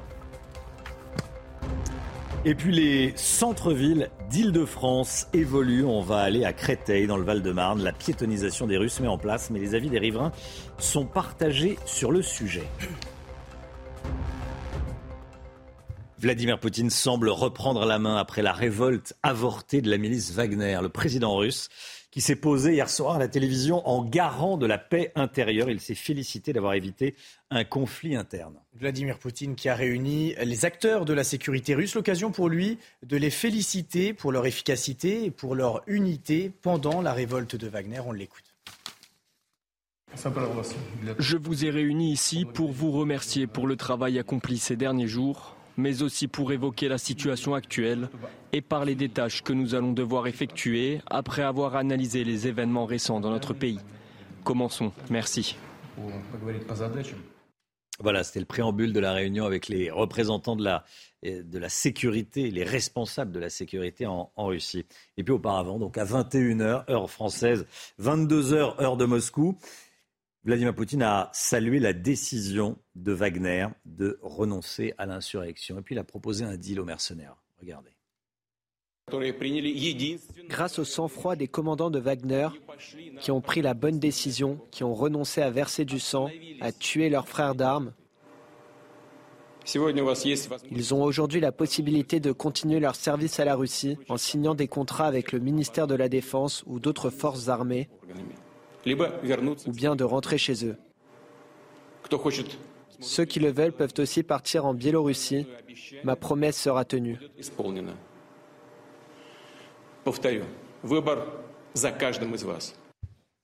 Le général Bruno Clermont est avec nous. Mon général, euh, Vladimir Poutine est en train de, de neutraliser Wagner en, proposant à, à, ses mercenaires ce, ce deal il n'a pas beaucoup de solutions. Euh, il hmm. reste des milliers de combattants Wagner qui sont euh, sur le sol russe ou sur le sol ukrainien. Vous savez que ce sont des mercenaires, donc des mercenaires vont vers le plus offrant. Et, entre le fait d'être mercenaire en Afrique et d'être payé trois fois la solde d'un soldat russe euh, sur le front du Donbass, il n'y aura pas photo. Donc euh, il y, a probablement très peu de mercenaires de Wagner qui vont rejoindre l'armée russe. Et la question, deuxième question, c'est que Wagner égale Prigogine. Sans Prigogine, il n'y a pas Wagner, et sans Wagner, il n'y a pas Prigogine. Donc ça nous ramènera tout à l'heure la question, euh, où, est, Prigogine? Que va devenir Prigogine? Peut-être dernier point sur l'affaire de Wagner. Euh, Sergei Lavrov, le ministre des Affaires étrangères, a déclaré euh, hier, lors d'une interview, que Wagner continuerait à opérer au Mali et en Centrafrique. Donc Wagner va continuer à exister dans les, dans les mois et les années qui viennent.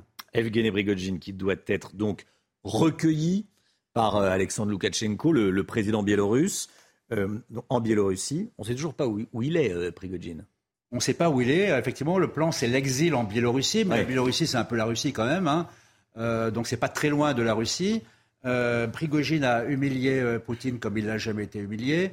donc Prigogine est devenu un problème. Alors il y a deux façons de résoudre les problèmes quand on est Vladimir Poutine quand on est à la fois chef d'État et chef de la plus grande mafia qui est au pouvoir en Russie. C'est la première, c'est on, on, élimine Prigogine et sa famille. Il est probable que, vous savez, les attaques qui ont eu lieu là sur le camp de Wagner, qui a, déclenché en fait la réaction de Prigogine, visait, viser à tuer a tué Prigogine dans la mesure où le Kremlin avait eu vent de la, de la rébellion potentielle, donc une attaque préventive. Après, il y a une deuxième solution euh, pratiquée par les clans euh, napolitains, comme le rappelle la série euh, Gomorra, excellente série de.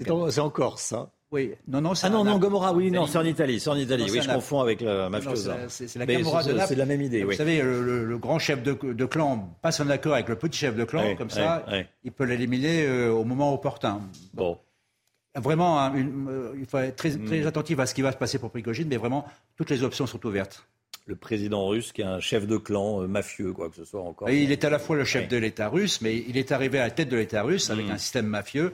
Il contrôle tout, l'économie, les oligarques, euh, l'armée, la justice. Donc c'est un système très particulier, la Russie. Merci, mon général. L'un des grands chantiers d'Emmanuel Macron dans la cité phocéenne, la lutte contre le trafic de drogue. Depuis deux ans, 330 policiers, trois compagnies de CRS et 11 enquêteurs supplémentaires sont arrivés à Marseille. Nos reporters sont retournés dans un quartier, le quartier des Campanules. Le quartier des Campanules dans lequel certains habitants sont parvenus à faire fuir les dealers. Alors malgré cette mobilisation, tout le quartier n'est pas encore tiré d'affaire, c'est ce qu'ont constaté Laure Para et Vincent Fandez. Il y a six mois, les habitants d'un immeuble du quartier Les Campanules à Marseille se sont rebellés contre l'installation d'un point de deal dans leur hall d'entrée. Les riverains ont tout simplement occupé les lieux. En premier, ça a été une, petite groupe. Après, cette petite groupe, elle a commencé à se grandir. Elle n'est plus gêner de fumer, de vendre. De... Et après, on a parlé avec eux, ils ne veulent pas comprendre. On a fait comme eux, on a pris la place. On s'est mis à leur place, on s'est assis. Ils viennent nous trouver, ils partent. Grâce à leur mobilisation, les dealers ont quitté le hall. Mais depuis, d'autres immeubles sont occupés certains habitants se sentent abandonnés. J'ai ma petite fille, quand elle descend, me dit Mamie, me dit il y avait des jeunes qui sont en train de, en train de, en train de vendre. Alors vous voulez le dire à qui? Voulez-vous prendre un coup de couteau après? Alors du coup, ben, on ne dit rien. Ces riverains demandent, entre autres, une présence accrue des forces de l'ordre. Pour lutter contre le trafic de drogue, on en parlait hier, hein, Emmanuel Macron propose de faire payer aux consommateurs de drogue immédiatement l'amende forfaitaire, que ce soit euh, en CB, en carte bancaire ou en liquide. Alors c'est une solution qui laisse dubitative les forces de l'ordre. Trop de difficultés pratiques euh, selon elles. Pourtant, seulement 35% des 350 000 euh, amendes forfaitaires dressées depuis 2020 ont été réglées. Comme cet exemple dans les rues de Nantes avec Jean-Michel Decaze et Mickaël Chailloux. Le deal se déroule en plein jour. Il est 10h30. La marchandise est cachée sous le panneau d'information. Ni le vendeur ni l'acheteur ne craignent quoi que ce soit dans ce quartier de Bellevue à Nantes. Lorsque nous abordons l'un des acheteurs, il nous rit au nez. Tu veux savoir vite fait? Moi, il y a une amende, je paye pas mon sang. Voilà ce que En plein centre-ville, 14h30, là aussi, on se cache à peine pour la transaction. Le point de deal se situe à quelques mètres de la vitrine d'une commerçante qui souhaite conserver l'anonymat. L'amende payée sur place, elle n'y croit pas un instant. C'est pas forcément les plus riches qui consomment. Hein. ils économisent de pas s'acheter un 20 ou 40 balles et ils n'ont pas forcément l'argent sur eux pour payer. Hein ils ne voudront pas payer de toute façon. 150 euros en, amende minorée. Donc il va falloir accompagner les gens à un distributeur pour qu'ils retirent cet argent. Cet argent. Euh, complexité, à mon avis. Je ne suis pas sûr que nos collègues soient prêts à transporter euh, euh, de l'argent dans, les véhicules de police. Je vais vous dire franchement, effectivement, c'est plus le, vendeur qu'on va aller interpeller que l'acheteur. C'est un petit côté percepteur et, et c'est vraiment pas du tout notre job. Aujourd'hui, seuls 35% des amendes forfaitaires sont payées. Les centres-villes d'Île-de-France se transforment, les zones à 30 km/h, les pistes cyclables et la piétonisation de rues se mettent en place. Vous êtes favorable, ça, aux 30 km/h, piétonisation, moins de voitures en clair C'est dans le sens de la de l'époque. Hein. Euh, vous voulez mon avis personnel Moi, à Paris, je suis un cycliste, donc je ne vais pas vous dire que je suis contre. Hein. Oui. Donc vous êtes plutôt, vous êtes plutôt pour. Ce matin, on va à Créteil, Augustin. C'est ça, on va à Créteil, on va aller voir ce qu'en pensent justement les habitants. Est-ce qu'ils sont pour cette piétonisation On voit ça avec euh, Axel Rebaud, Juliette Sada et Sandra Chissango. Dans quelques mois, le centre historique de Créteil va faire peau neuve. Le plan de circulation va être revu avec des zones à 30 km/h ou encore piétonnes. Je trouve que c'est pas mal c'est une très bonne chose. À pied, on est plus à l'aise hein, quand même.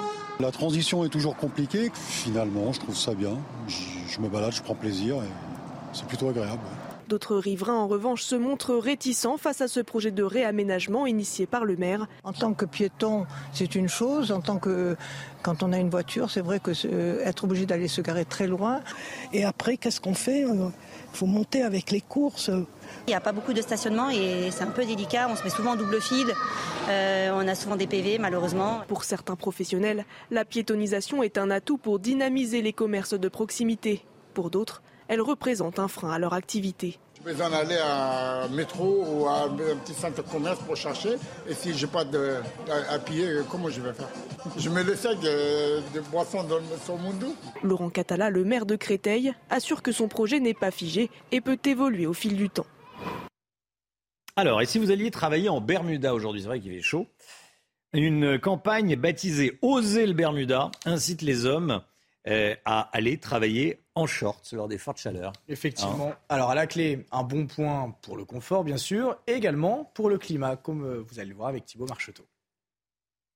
Plébiscité avec ses fortes chaleurs, le Bermuda laisse souvent sa place au pantalon quand il faut retourner au bureau. Mais les Français ont-ils l'envie de porter un Bermuda au travail? Moi, j'ai un poste à responsabilité, je ne peux pas porter de Bermuda. Donc, euh, mais c'est à contre-coeur, hein, quelquefois. Surtout avec la chaleur, je pense que ça va nous faire du bien. Mais il faut bien qu'on présente entre nous, devant les clients, donc il y a aussi un certain respect vis-à-vis des autres. Si par contre tout le monde se met d'accord, je pense qu'il y a moyen de trouver un compromis. Si beaucoup d'entreprises interdisent le port du Bermuda, certaines le tolèrent. Reste à convaincre les principaux intéressés. C'est toléré, mais euh, c'est pas une tenue euh, pour le travail. voilà. Mais bon, ça me choque pas. Après, chacun fait comme il veut. Hein. Je suis d'une euh, génération où on ne portait pas de Bermuda, hein, ni de chemise rose. En plus d'être agréable, cette démarche serait bonne pour la planète, selon cette association qui milite pour la démocratisation du Bermuda au travail. Si certaines professions exigent des vêtements longs pour des raisons de sécurité, beaucoup d'autres professionnels pourraient aisément changer leurs habitudes. Ainsi, travailler en Bermuda permet de passer la climatisation à 26 degrés et réaliser jusqu'à 30% d'économie d'énergie. Selon la loi, il est autorisé de porter un Bermuda au travail, sauf contre-indication, dans le règlement intérieur de votre employeur. Voilà, bon, ça fait ça fait débat. Le, le, Bermuda au le Bermuda au travail. Le mic, vous êtes, euh, ah en costume là. Hein oui, oui, on, on, le voit pas, mais euh, oui. Non, je préfère tomber la veste que le, le, pantalon quand il fait chaud quand même. Oui, non, non. Ouais. Euh, non, non, tombez pas hein le pantalon. Hein. Gardez le. Dans le short, oui, je trouve que. Jamais osé. Oui. C'est peut-être une histoire de, d'époque, hein, peut-être que de, ou de génération, je sais pas, ou de poste. Et effectivement, si on est le grand patron d'une boîte, on va. Si on travaille seul ou avec des collègues. Oui, oui. Travailler seul. Non, mais si on est seul chez soi. Ah oui, bah dans travail, ce par oui, exemple, en télétravail. En télétravail, d'accord. Bon, enfin, c'est pas pour demain. C'est pas pour demain. Peut-être pour après-demain, mais c'est pas pour demain. Allez, le, dans un instant, on va parler immobilier dans l'écho avec Lomic Guillot. Lomic, on va se diriger vers une France des locataires. Pourquoi? Pourquoi est-ce qu'on se dirige vers une France des locataires? On voit ça dans un instant. À tout de suite. C'est News, il est 8h moins le quart. Dans un instant, l'écho, va parler immobilier. Il y a de plus en plus de locataires. Bon, pourquoi? Explication de Lomique Guillot. Juste après le point info avec Augustin Donadieu. Deuxième jour de visite d'Emmanuel Macron à Marseille. Le président dévoile jusqu'à mercredi l'acte 2 de son plan Marseille en grand. Au programme aujourd'hui, visite d'une école rénovée dans le cadre du grand projet et rencontre avec euh, des acteurs du logement sur les propriétés dégradées. En Vendée, des éléments du fusil avec lesquels Michel Pial dit avoir accidentellement tué son épouse ont été retrouvés. Deux chargeurs et un silencieux ont été découverts dans un cours d'eau proche du domicile de Karine Esquivillon. L'homme qui a avoué aux gendarmes avoir tué son épouse le 27 mars dernier d'un coup de carabine était un tireur sportif. Il possédait plusieurs armes à feu. Et Pierre Palmade n'est plus hospitalisé. Le contrôle judiciaire de l'humoriste a été allégé. Mis en examen pour homicide et blessures involontaires, il reste en liberté, mais sous contrôle judiciaire avec interdiction de conduire un véhicule ou d'entrer en contact avec les victimes. Vivez un moment d'émotion devant votre programme avec XXL Maison, mobilier design et décoration.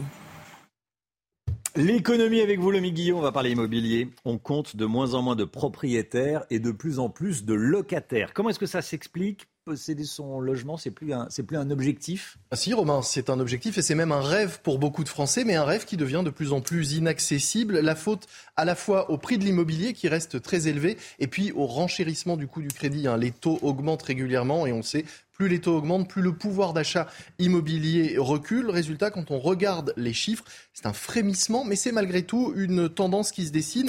Depuis 2018, le nombre de propriétaires n'a cessé de diminuer, tandis que le nombre de locataires, lui, augmenté. C'est du jamais vu en France depuis 40 ans, où le nombre de propriétaires était en croissance continue. Alors vous, voyez, hein, les chiffres sont vraiment faibles. Hein. La diminution du nombre de propriétaires, c'est vraiment faible. Mais malgré tout, c'est une tendance et c'est assez inédit. Pour l'instant, il y a plus de propriétaires que de locataires en France, mais ça pourrait euh, changer, d'autant que la France possède un des taux de ménages propriétaires les plus faibles en Europe. On va vers une France des locataires? Oui, tout droit, hein, puisque le nombre de locataires, désormais, quand on, euh, accumule, quand on, on, on, ajoute le parc privé, le parc social et le parc public, dépasse les 40%. Il a franchi cette, cette barre. Mais c'est un choix contraint par obligation et pas par volonté que d'être locataire. On voit d'ailleurs de plus en plus de ménages qui sont propriétaires d'un logement devenu trop petit quand la famille s'agrandit, par exemple, et qui décident non pas de le revendre, mais de le mettre en location pour eux-mêmes devenir locataires d'un logement un peu plus grand, car ils n'ont pas les moyens d'acheter une pièce en plus. On trouve encore facilement des, locations, du coup? Eh ben, C'est tout le problème. Hein. Il commence à y avoir une véritable pénurie de biens alloués. Il y a d'une part un certain nombre de locations qui ont été ces dernières années converties en logements de type Airbnb. Et puis d'autre part, avec le plafonnement des loyers, les nouvelles normes énergétiques, l'immobilier devient un, placement moins rentable, d'autant que les prix du neuf, eux, ont considérablement euh, augmenté ces derniers mois et que certains avantages fiscaux, comme le fameux Pinel, ont été sérieusement rabotés, voire vont disparaître. Résultat, certains investisseurs réfléchissent désormais à deux fois avant d'acheter un logement pour le mettre en location, parce que cela rapporte finalement plus d'ennuis que d'argent. C'était votre programme avec XXL Maison, Mobilier Design et Décoration.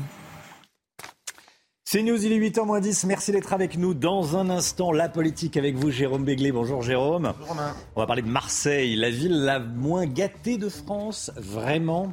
Emmanuel Macron s'y trouve en ce moment. Édito politique avec Jérôme Béglé dans un instant. A tout de suite.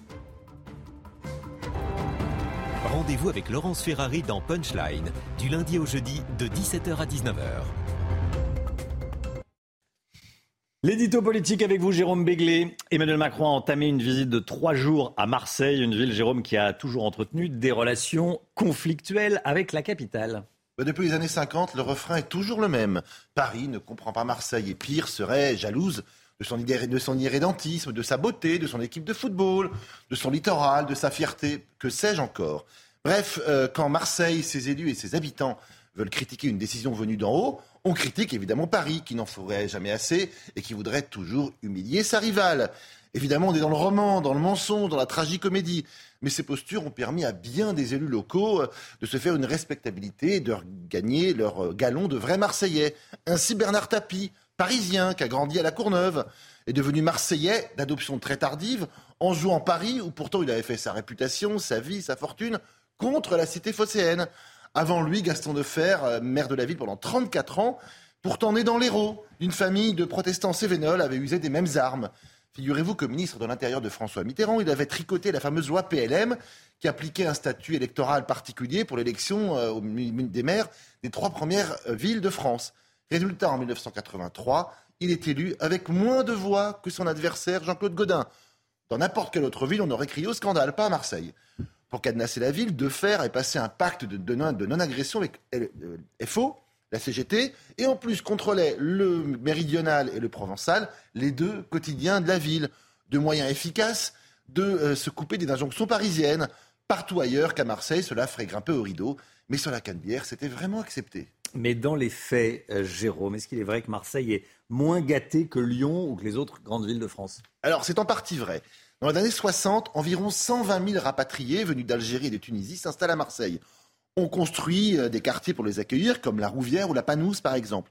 L'État a alors totalement sous-estimé l'impact social, économique, culturel de ces arrivées. Au début, la ville a cru qu'elle pourrait gérer tout ça toute seule, euh, mais elle a très vite été euh, dépassée par cette transformation.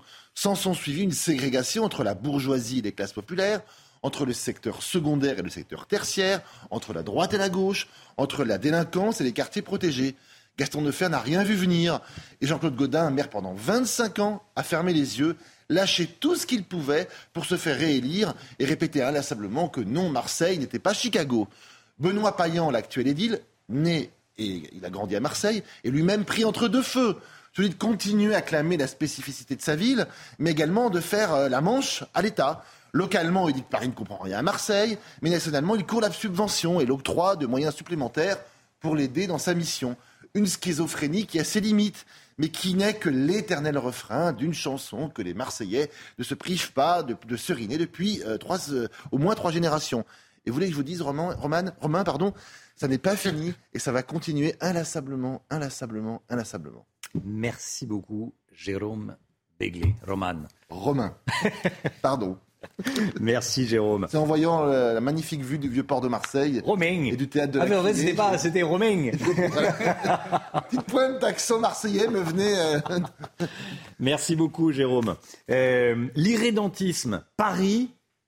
jaloux de l'irrédentisme de Marseille. C'est-à-dire de l'excès de liberté, de la spécificité, du traitement spécifique que hmm. Marseille revendique et voudrait avoir. Alors je suis allé voir discrètement sur le, sur le quoi Sur le Larousse.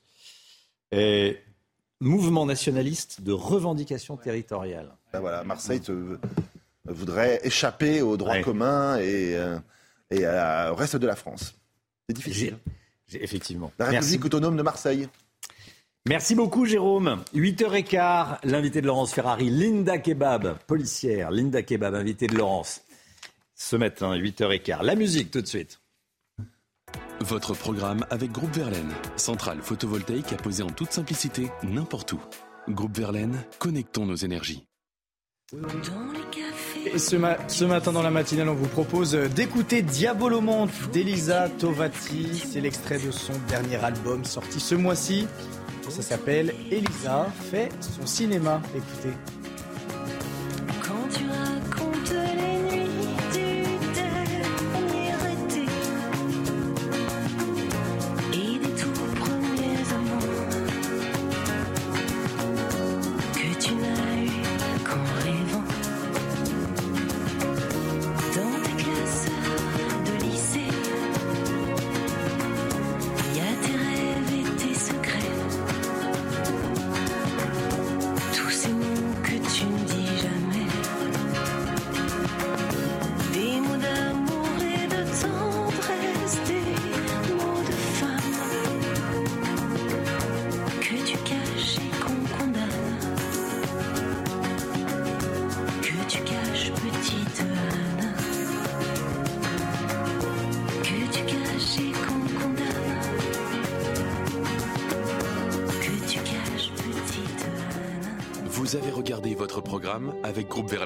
Isolation thermique par l'extérieur avec aide de l'État. Groupe Verlaine, connectons nos énergies. 7h58, 8h dans un instant, mais avant cela, la météo, Alexandra Blanc. Regardez votre météo avec Samsonite Proxys. Légère, résistante, durable. Une nouvelle génération de bagages. Ravi de vous retrouver avec des conditions météo relativement calmes en cette journée de mardi. Au programme du soleil quasiment partout. On aura seulement quelques petits nuages sur les régions du nord, au nord de la Loire, notamment entre le nord du bassin parisien, le nord du pays ou encore les côtes de la Manche avec un ciel parfois légèrement laiteux, légèrement voilé. On aura également quelques nuages qui ont tendance à s'accrocher au pied des Pyrénées avec peut-être quelques orages en fin d'après-midi, mais partout ailleurs du grand beau temps avec néanmoins le maintien du Mistral et de la Tramontane. D'ailleurs, le Mistral qui va avoir tendance à se renforcer en basse vallée du Rhône cet après-midi. Côté température, ça reste toujours caniculaire autour du golfe du Lion. Hier, on a eu près de 38 degrés à Marseille. Ça baisse un petit peu aujourd'hui, mais ça reste tout de même très élevé. 34 degrés du côté de Marseille ou encore de Perpignan. Localement, 35 degrés à Montpellier. Vous aurez en moyenne 29 degrés à Lyon, 31 degrés à Grenoble, 30 degrés à Toulouse et des températures beaucoup plus respirables près des côtes de la Manche avec en moyenne 23 degrés entre Rouen et euh, la pointe bretonne. La suite du programme, demain encore une très belle journée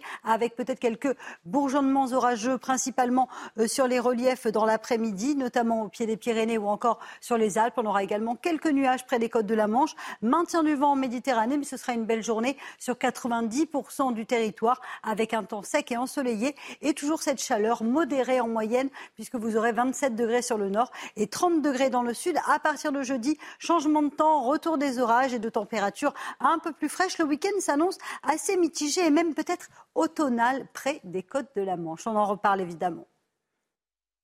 C'était votre météo avec Samsonite Proxys. Légère, résistante, durable. Une nouvelle génération de bagages. C'est News, il est 8h, vous regardez la matinale. Merci d'être avec nous. À la une ce matin, Vladimir Poutine qui a pris la parole hier soir et qui s'est posé en garant de la paix en Russie.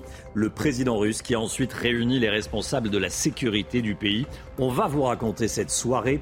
Vladimir Poutine est-il en train de reprendre la main? On verra ça avec le général Clermont. A tout de suite, mon général. La maternelle dès deux ans et le collège ouvert de 8h du matin à 18h dans les quartiers prioritaires. C'est ce que propose Emmanuel Macron depuis Marseille. On sera avec Stéphanie Rouquier en direct de la cité phocéenne. Une famille qui terrorise les habitants d'un HLM à Clichy. La mairie veut l'expulser, mais malgré les faits très graves qui sont reprochés à l'un des membres de cette famille, vous verrez que l'expulsion est difficile à obtenir. Vladimir Poutine a donc pris la parole hier soir à la télévision russe pour la première fois depuis la fin de la rébellion. menée par les troupes Wagner.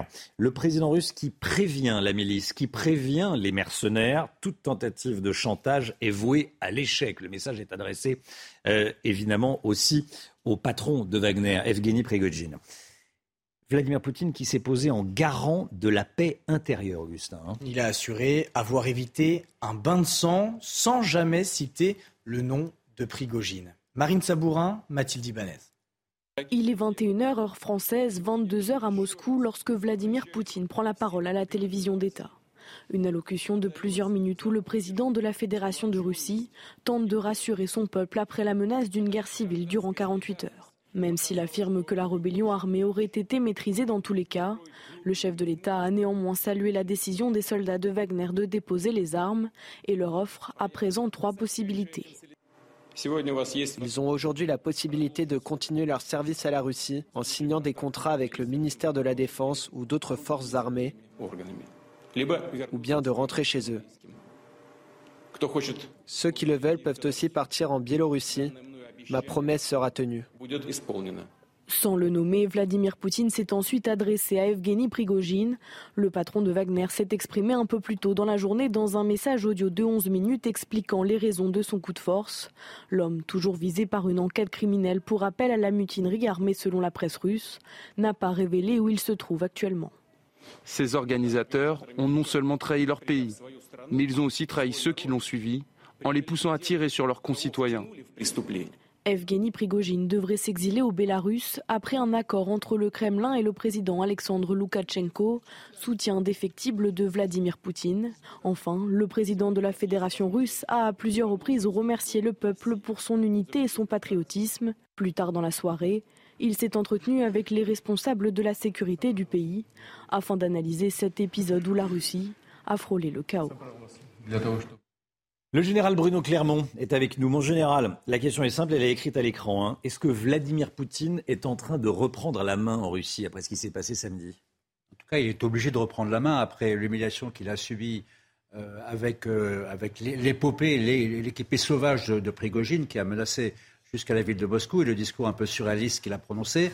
Euh, il est fragilisé. on a vu qu'il était en position de faiblesse. il est contesté dans la guerre en Ukraine. Il maintenait l'unité euh, de la, de la Russie avec un discours extrêmement positif. Et là, il a annoncé dans son discours une possible guerre civile. Donc il faut qu'il reprenne la main. C'est n'est pas facile. Alors pour ça, la méthode pour reprendre la main euh, de Poutine, euh, il va, il va, elle, va, se prononcer dans deux directions. La première, c'est faire un règlement de compte, c'est-à-dire trouver les traîtres et faire une purge au sein de l'appareil d'État, parce qu'il y a eu forcément des, des traites, des collusions dans, chez les militaires, euh, chez les politiques, dans les milieux d'affaires. C'est, peut-être la, mission la plus importante. Et la deuxième, c'est de rétablir la confiance au niveau de l'armée, euh, puisque la Russie est en guerre, les combats en Ukraine sont très difficiles, et, tous les militaires ont, écouté. je crois, qu'il y a eu 11 millions de vues sur Telegram de, la journée du, 24 juin. Donc tous les militaires savent ce qui se passe. Donc il faut absolument rétablir l'autorité des militaires, et en particulier des Gerasimov et de Shoigu, euh, pour que la, guerre en Ukraine, pour que la, Russie puisse continuer ses opérations en Ukraine. Et, ça, et ça c'est un point très important pour la Russie. Merci beaucoup, mon général. Emmanuel Macron à Marseille. Deuxième jour de la visite du président de la République à Marseille. Emmanuel Macron qui euh, dévoile l'acte 2 de son plan Marseille en grand. Hier, les échanges ont été quelque peu tendus à un moment, hein, Augustin. Oui, le chef de l'État a rencontré 300 Marseillais dans un gymnase de la Busserine, mais Emmanuel Macron s'est heurté à leur colère. Écoutez. Vous êtes en colère. Vous en avez marre. Moi, je suis là devant vous. Vous n'avez jamais vu un président qui est venu pour la deuxième fois trois jours devant vous. Donc moi, je partage votre indignation. Mais non, mais moi, je ne prends pas les engueulades pour toutes les décennies passées. Ça fait des décennies qu'on vous dit c'est bien, vous êtes en colère. C'est dur, vous vivez une vie difficile. Votre colère, elle est justifiée, mais la colère, elle ne suffit pas. On doit régler les causes profondes. Moi, c'est pour ça que je suis devant vous.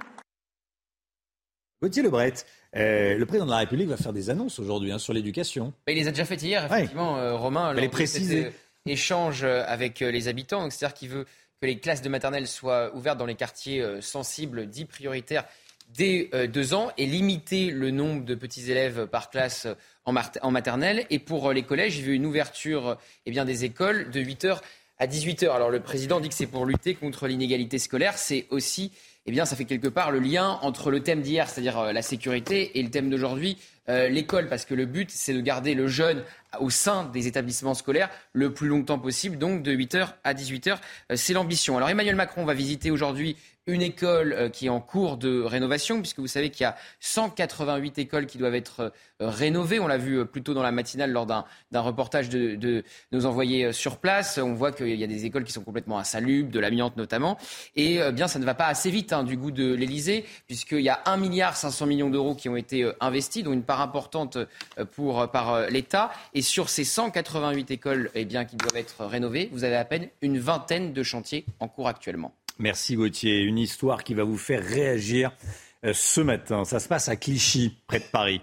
Un habitant terrorise le voisinage. La mairie de la ville tente de l'expulser avec sa famille. Ils habitent en résidence HLM. L'homme est accusé euh, d'avoir violé une femme de 96 ans et une mineure, toutes deux dans le, dans le voisinage. Hein. Et alors que l'individu est en prison, sa famille menace la mère de la mineure agressée précédemment. Le récit des faits avec Vincent Fernandez. C'est ici, dans la prison de Fresnes, qu'un jeune homme de 20 ans aurait, à plusieurs reprises, agressé sexuellement son co-détenu. Des faits commis alors qu'il était placé en détention provisoire pour le viol d'une femme de 96 ans. Les faits se sont déroulés en février dernier dans cet immeuble à Clichy où la nonagénaire et l'agresseur habitaient. Mais ce n'est pas la première fois que le jeune homme passe à l'acte. Toujours dans cette résidence, en 2020, il aurait violé à plusieurs reprises une adolescente, sa voisine, avec qui il entretenait une relation. Il y a quelques mois, nous avons rencontré la mère de la victime. Ma fille, elle a été victime euh, de violences, de viols, d'actes de barbarie de la part de cet homme-là. Et c'est désormais cette mère de famille qui est menacée par la famille de l'agresseur. Français d'origine marocaine, ils occupent un logement social. La mairie de Clichy cherche à les expulser. On est quand même face à une affaire où il y a un viol, une tentative de viol sur un nonagénaire. Il y a vraisemblablement un lien qui est fait avec un viol sur mineur protégé. Et maintenant, on est face à une tentative de viol sur un co-détenu. Et faire bouger euh, la famille d'une victime, c'est, je trouve, très particulier, alors que ceux qui vont faire bouger, c'est la famille des personnes qui posent problème. Une procédure néanmoins extrêmement longue et sinueuse qui pourrait prendre plusieurs mois.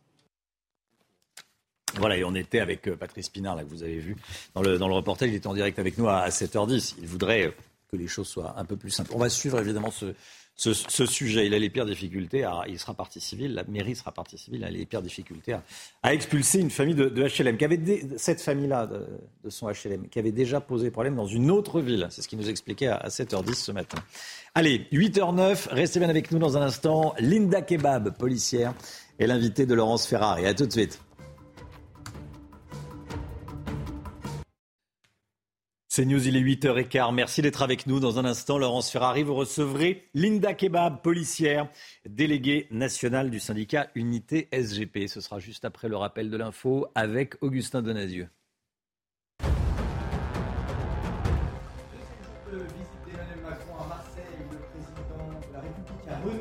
Les bains de foule, il a notamment échangé avec la mère d'un jeune de 25 ans à la recherche d'un emploi. Emmanuel Macron lui a assuré que si son fils cherchait vraiment un travail de serveur, il en trouverait 10 sur le vieux port. Vladimir Poutine se pose en garant de la paix intérieure. Le président russe a pris la parole hier soir. Il a assuré avoir évité un bain de sang. Le chef du Kremlin demande aux soldats de la milice Wagner de rejoindre les rangs de l'armée régulière ou de partir en Biélorussie. Il prévient, toute tentative de négociation est vouée à l'échec. Et en Espagne, l'Espagne est en proie à sa première vague de chaleur de l'été. Plus de 38 degrés ont été enregistrés hier à Madrid, jusqu'à 44,4 degrés dans la ville d'El Granado au sud du pays. L'envolée du mercure a conduit les autorités à déclencher le plan anti-chaleur. Les écoles ferment plus tôt et les ouvriers travaillent dorénavant de 7h le matin jusqu'à 14h30.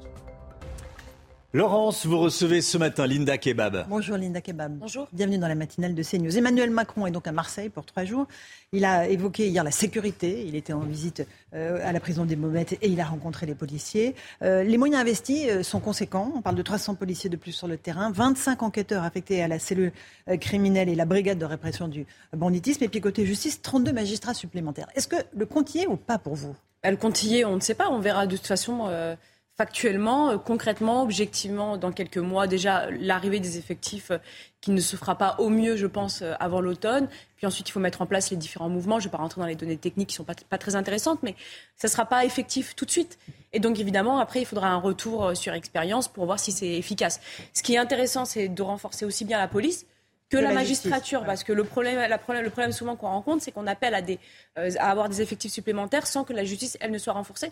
Donc il faut espérer que le package soit suffisant. Mais avant ça, il y a aussi l'éducation nationale. Mhm. De ce côté-là, on n'a pas un mot. Euh, sur euh, le fait que... Le renforcement des professeurs notamment, des éducateurs, des acteurs sociaux dans les quartiers. Il y a une annonce qu'a fait Emmanuel Macron qui concerne l'ouverture des écoles de 8h à 18h, d'abord dans les quartiers prioritaires de Marseille, mesure qui sera ensuite étendue à tous les quartiers euh, prioritaires de France. C'est pas une façon quand même de garder les enfants dans l'enceinte de l'école au moins jusqu'à 18 heures? Oui, bien sûr. Euh, enfin, de toute évidence, on sait très bien que, notamment en matière de trafic de stupéfiants, parce que c'est un sujet à Marseille, euh, avec des règlements de compte qui parfois aussi concernent de très jeunes adolescents, eh bien, il y a le problème du décrochage scolaire qui suit tout simplement le fait que ces enfants-là, à la sortie de l'école, sont laissés seuls avec des familles qui ne sont pas forcément présentes soit parce qu'elles ont démissionné, soit parce qu'elles sont débordées. Et donc oui, c'est une manière en fait de faire de l'école une crèche. Alors les activités périscolaires, ça existe depuis longtemps, Madame Ferrari. Néanmoins, de systématiser, peut-être que ça va protéger ces enfants. C'est la priorité d'une société, c'est de protéger les enfants, mais il faut aussi responsabiliser les parents. Euh, effectivement. Euh, vous dites de très jeunes enfants utilisés par les dealers. On parle de quel âge? On parle de 11, euh, 12 ans? Oui, même 8, 10 ans. Dans certains quartiers, on leur demande de faire le chouf, puisqu'ils ne craignent absolument rien d'un point de vue pénal. et donc, du coup, on leur demande d'alerter dès qu'il y a une voiture de police qui arrive.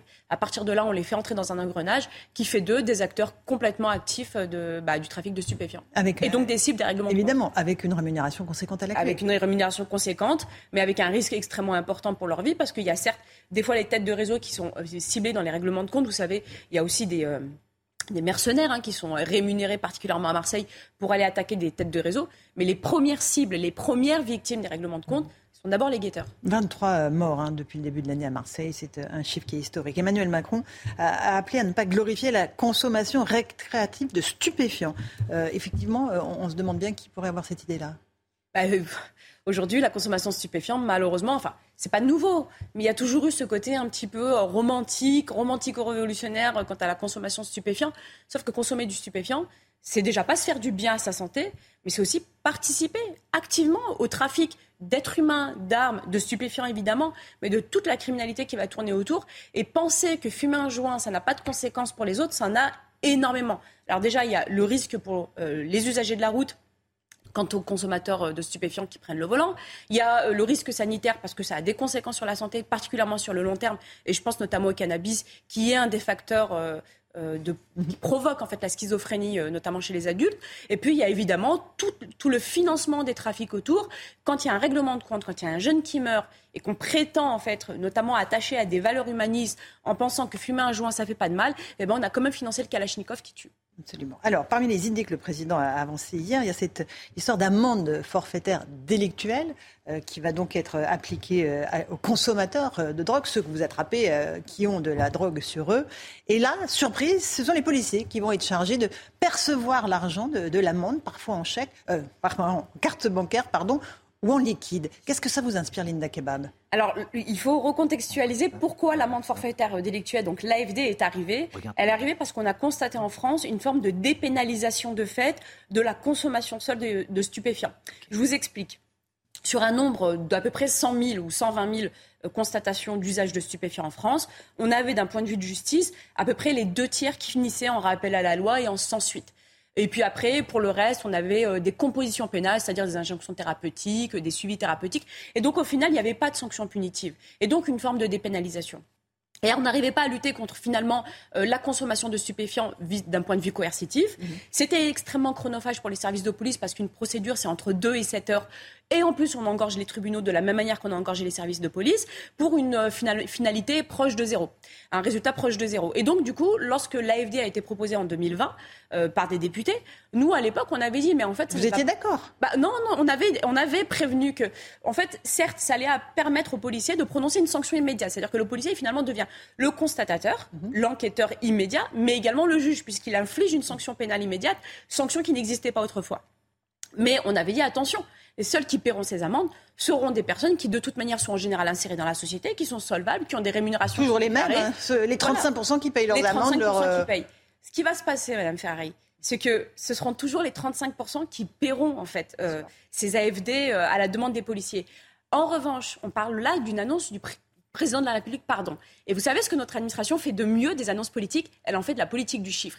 Ce qui va se passer, c'est qu'il va avoir ce défi notre administration policière qui va vouloir faire mieux que les 35% et qui va faire peser sur les épaules des policiers mhm. cette nécessité d'atteindre un au-delà de 35%. Et donc ça va se transformer en politique du chiffre avec une pression auprès des chefs de service et donc auprès des agents. Et on va demander aux agents de non plus constater, enquêter et mettre à la disposition de la justice ou d'infliger une sanction pénale qui normalement ensuite est du ressort du Trésor public, qui lui a des moyens, vous savez, de pouvoir faire des saisies sur les comptes, de pouvoir des recoupements sur les adresses, de pouvoir trouver euh, les moyens euh, de financement, enfin les, les, euh, rémunérations, les salaires des, auteurs. Mais on va demander aux policiers d'aller faire l'agent de recouvrement. Donc moi j'ai une proposition à vous faire, Madame Ferrier, je trouve ça tellement dommageable de demander aux policiers finalement qui sont déjà surchargés qui ont énormément de matériel sur eux, de protection, de constatation, les tablettes, l'armement intermédiaire, eh bien, on, va, on va leur demander de devenir des agents du fisc. Donc moi, j'ai une chose toute simple, c'est-à-dire que nos collègues policiers aujourd'hui, mhm. qui sont des policiers, des agents et des officiers de police judiciaire, on va leur demander en fait de devenir bah, des agents du fisc. Parce que c'est tout simple.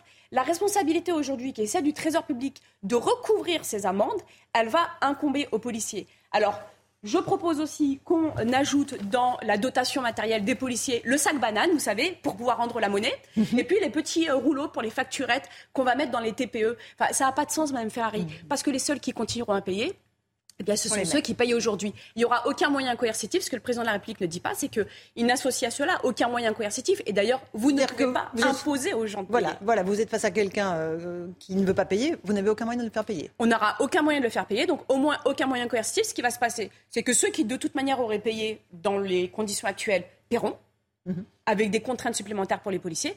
Et puis, bah, ceux qui ne veulent pas payer, qui ne sont pas coopératifs, au revoir, monsieur l'agent. Oui, mais alors, Gérald Darmanin, qui était l'invité ce matin de nos confrères d'RTL, dit que l'autorité du policier est à rétablir entièrement. C'est ce que nous faisons avec cette proposition euh, que les policiers puissent percevoir directement l'argent par carte bancaire ou en cash. Non, en fait, on va juste donner l'occasion à des personnes qui euh, se rient de l'autorité de rire encore plus. Parce que quand un policier va demander à payer en cash, bah, en fait, finalement, l'usager, ou l'auteur en tout cas de l'infraction, lui, va bien prendre le policier à la rigolade.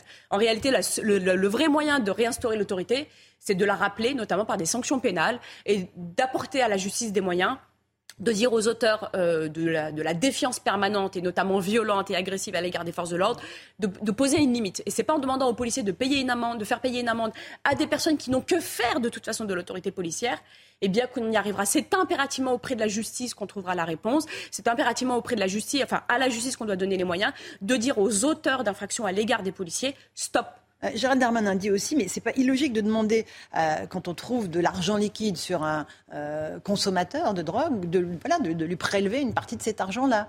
Oui, bien sûr, c'est pas anormal que l'État prenne sa part, on va dire. écoutez, Mme Ferrari, le, problème du stupéfiant, en réalité, c'est ce sujet-là, qui est à la limite risible et qui va pas être efficace, c'est juste la résultante de notre inefficacité. La, France est un des plus gros consommateurs de produits stupéfiants, mmh. avec supposément un code pénal des plus stricts. Et pourtant, on n'y arrive pas. Pourquoi? Parce qu'on n'arrive pas à empêcher le cannabis d'entrer sur le territoire métropolitain. Il y a évidemment une production en France, mais elle reste extrêmement marginale. Le plus gros arrive de l'étranger, notamment d'Amérique latine via la Guyane et du Maroc. On n'arrive pas à empêcher euh, le produit à entrer. Parce qu'il y a un manque de volonté Parce qu'il y a un manque de moyens euh, aux frontières, parce qu'il euh, y a un manque aussi peut-être de coopération de la part des transporteurs dans les ports, et parce que aussi on a un manque de justice, un manque de moyens de justice. En fait, on, on travaille, et moi je vois les collègues qui travaillent énormément là, dans les offices pour faire tomber euh, les réseaux euh, de stupéfiants. C'est très compliqué, ça demande extrêmement beaucoup, de, ça demande beaucoup de temps, mais surtout c'est que derrière il n'y a pas forcément de réponse. Et puis il y a aussi la question bah, de la prévention, de la communication. On a littéralement, Madame Ferrari, démantelé la filière entre guillemets des policiers formateurs antidrogue. Ce sont des binômes de policiers qui allaient dans les écoles autrefois, qui euh, faisaient de la prévention auprès des enfants, qui les prévenaient sur les très risques. Très tôt, très jeune. Hein. Très tôt, la primaire, le collège. Avant que en fait les capacités cognitives euh, soient complètement euh, formées et que donc du coup il est plus possible en fait d'éduquer ces jeunes et de les prévenir sur les risques à consommer du produit stupéfiant. On les a démantelés pour des raisons budgétaires, c'est-à-dire que la question de la prévention et d'éducation, on a considéré que ce n'était pas un sujet. Et aujourd'hui, on vient nous faire croire que dans ce contexte-là, où on n'arrive pas à empêcher le produit d'entrer dans le pays, où on a refusé de mettre des moyens dans la prévention et la communication auprès des jeunes, que c'est le policier au bout de la chaîne qui va parvenir à endiguer le phénomène. Je vous dis tout de suite, dans un an, dans deux ans, la seule responsabilité, la seule chose qui va se passer, c'est qu'on va rendre responsable à nouveau, et je préviens mes collègues, on va les rendre responsables de l'échec dans la lutte contre le stupéfiant et de l'échec du taux de recouvrement des amendes forfaitaires délictuelles. Et on parle de 5 millions d'usagers en France, hein, ce qui est énorme. On est pratiquement le pays où le marché du cannabis euh, euh, est, le plus important, avec un chiffre d'affaires à la clé, on parle en milliards d'euros, on est d'accord hein Oui, bien sûr, on parle en milliards d'euros. Euh, on a euh, parfois des points sur certains quartiers qui génèrent des dizaines de millions d'euros par an, en chiffre d'affaires, parfois même en bénéfices. Et puis bah, là, on a vraiment le sentiment quand même qu'avec cette histoire d'AFD où on veut infliger une sanction pénale, ce qui en soi n'est pas une mauvaise chose, même si ça a des conséquences quand même assez vicieuses. Je pense notamment à la lutte contre la consommation des mineurs. Vous savez, c'est une question sanitaire en France qui est extrêmement importante. Les 15-24 ans sont la tranche d'âge qui consomme le plus en Europe en France. Eh bien, euh, quand vous avez mis on a mis en place l'AFD, donc l'amende forfaitaire délictuelle, les mineurs ont été exclus de l'AFD, c'est-à-dire qu'on ne peut verbaliser que des majeurs. Je vais vous le donner en mille. Je, je suis fonctionnaire, j'ai été policière longtemps sur le terrain, et entre un majeur à qui je peux infliger une sanction pénale immédiate, rapide, une amende en l'occurrence, et un mineur qu'il faut amener au poste, garder 5 heures, dont il faut appeler les parents, pour lequel il faut faire une procédure qui va se terminer en sans suite, je vous le donne dans le mille. Le mineur, je ne le vois plus, je vais verbaliser le majeur. Ce qui veut dire qu'on a complètement abandonné les mineurs. Donc, une fois encore, on est complètement en échec. Il faut impérativement aller cibler à nouveau les mineurs. Prévention, communication et des moyens de justice à, leur égard. Deux questions. Euh, la question du recrutement. Est-ce qu'aujourd'hui, euh, on recrute de moins en moins de policiers. Il y a une vraie crise des vocations. Vous, le, constatez ou pas? Alors on recrute, hein, les chiffres sont là, mais il y a une crise des vocations. Euh, il y a encore 15 euh, ans, on avait 10-15 candidats en fonction des, promotions et des, années pour un poste. Aujourd'hui, on est à 4 candidats. Alors il y a toujours des policiers qui sont motivés, il y a toujours des policiers qui sont de bonne qualité, mais aujourd'hui on est moins sélectif. On fait avec ce, ce qui se présente. C'est aussi un désamour euh, général pour la fonction publique, pour les services publics le, métier de professeur, malheureusement, connaît aussi euh,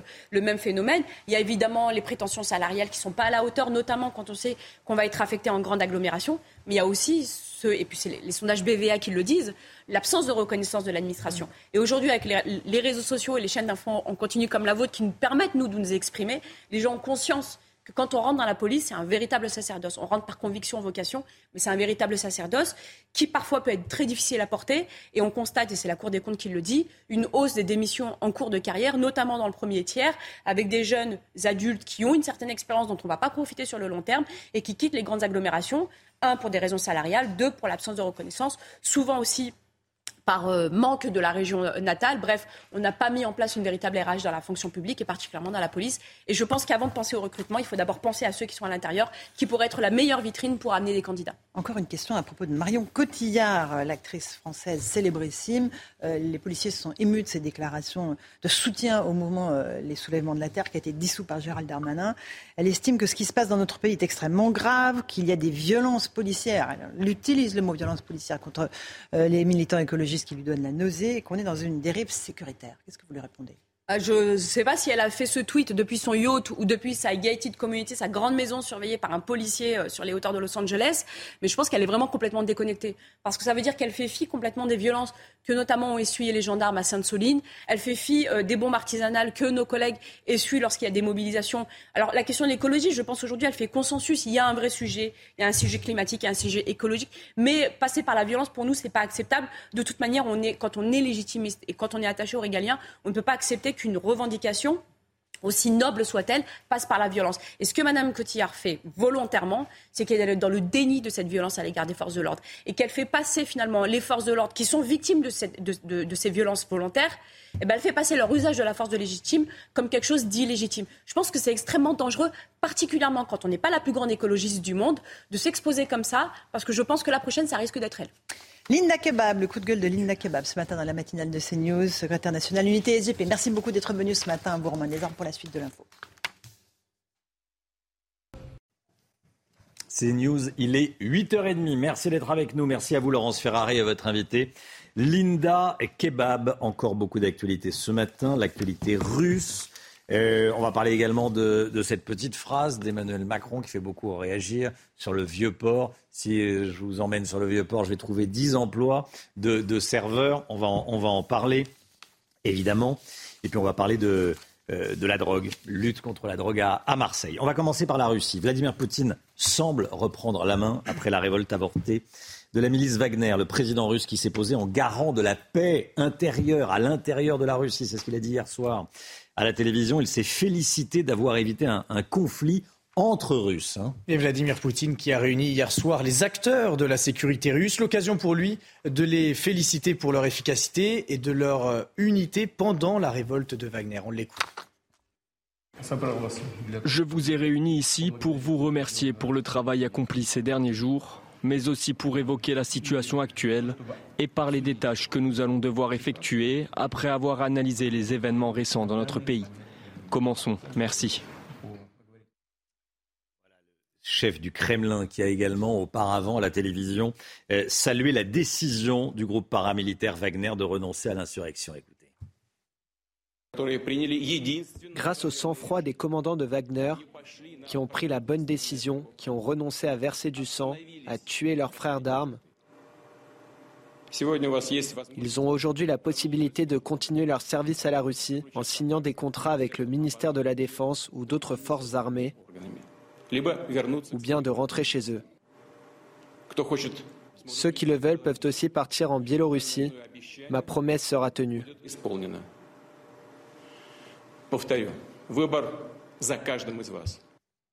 Le général Bruno Clermont est avec nous. Mon général, Vladimir Poutine est en train de neutraliser Wagner en, proposant à, ses mercenaires de rallier l'armée russe. Absolument. Maintenant que euh, hmm. Wagner existe toujours, il y a toujours des milliers de combattants qui sont euh, euh, sur le terrain ukrainien, sur le terrain russe. Ils sont rentrés en rébellion. ils sont pardonnés. Sont-ils amnistiés réellement? La question se pose. En réalité, Wagner, c'est très particulier. Ça n'a pas de statut, ça n'a même pas d'existence officielle. Wagner n'existe pas. C'est simplement une, bande de mercenaires qui agissent au profit de Poutine via Prigogine. Donc, est-ce que ces mercenaires vont rejoindre l'armée russe? Il est peu probable. Euh, le but d'un mercenaire, euh, c'est pas de faire une guerre patriotique, c'est gagner de l'argent en faisant la guerre. Les, mercenaires de Wagner sont très bien payés, euh, beaucoup plus que les soldats russes qui sont envoyés sur le front. Donc on ne voit pas bien ce genre de mercenaires aller sur au Donbass, alors qu'ils peuvent vivre grassement en Afrique. D'autant plus que le Sergei Lavrov, le ministre des Affaires étrangères de la Russie, a déclaré que Wagner continuerait à agir en Afrique et en République centrafricaine. Donc se pose la question aussi finalement de, Wagner, qui est la créature de Prigogine. Donc Wagner et Prigogine vont ensemble. Donc l'avenir de Wagner va aussi dépendre de l'avenir de Prigogine. Et là, l'avenir de Prigogine est extrêmement incertain. Evgeny Prigogine, qui doit être recueilli par Alexandre Loukachenko en Biélorussie. Le président biélorusse devrait accueillir euh, Prigogine. On ne sait toujours pas où il est, Prigogine. Il y a eu cet enregistrement audio hein, dont on a beaucoup parlé hier, 11 minutes, mais euh, on ne le voit pas et on ne sait pas où est-ce qu'il est physiquement. On ne sait pas où il est. Officiellement, il est exilé en Biélorussie. Mhm. Mais la Biélorussie, c'est quand même presque la Russie, hein, parce qu'il y, a un traité euh, d'union euh, à l'étude entre la Russie et la Biélorussie. Et on peut dire que Prigogine n'est euh, pas vraiment persona, grata en, Russie. Donc la question de Prigogine, c'est est-ce que Prigogine peut survivre à la situation dans laquelle il a humilié Poutine? Donc il est probable qu'il y a un contrat sur la tête de Prigogine. Vous savez que Prigogine aurait pu faire l'objet d'une tentative euh, d'assassinat lorsqu'il y a eu le bombardement, le premier bombardement qui a déclenché la, rébellion de Prigogine. C'était dans la, soirée de, vendredi, c'est en tout cas ce que Prigogine a déclaré. Euh, on sait également que des familles euh, de mercenaires Wagner ont été menacées euh, s'ils continuaient à servir Prigogine. Donc la question de Prigogine va se régler, peut se régler de la manière classique entre les clans mafieux, puisque Poutine est à la tête du clan mafieux de la Russie et, et Prigogine, un de ses obligés, car son propre corps mafieux, c'est un accord entre mafieux.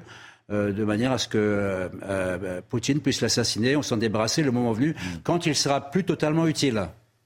Le général Bruno Clermont avec nous. Merci mon général. Emmanuel Macron entame sa deuxième journée de déplacement à Marseille, le thème du jour après la sécurité hier, l'école, l'éducation, Augustin. Emmanuel Macron souhaite ouvrir les collèges de 8h à 18h et rendre la maternelle euh, accessible dès l'âge de 2 ans. On l'écoute.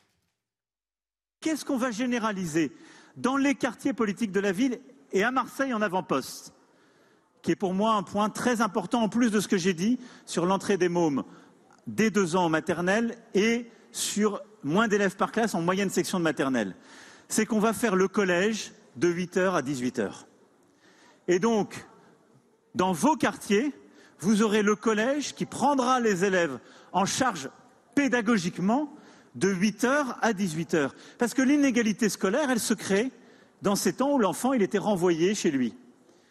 Et on, et on, rejoint tout de suite Stéphanie Rouquier en direct de la cité phocéenne, en direct de Marseille. Stéphanie, le président de la République veut lutter contre les inégalités scolaires, notamment à Marseille.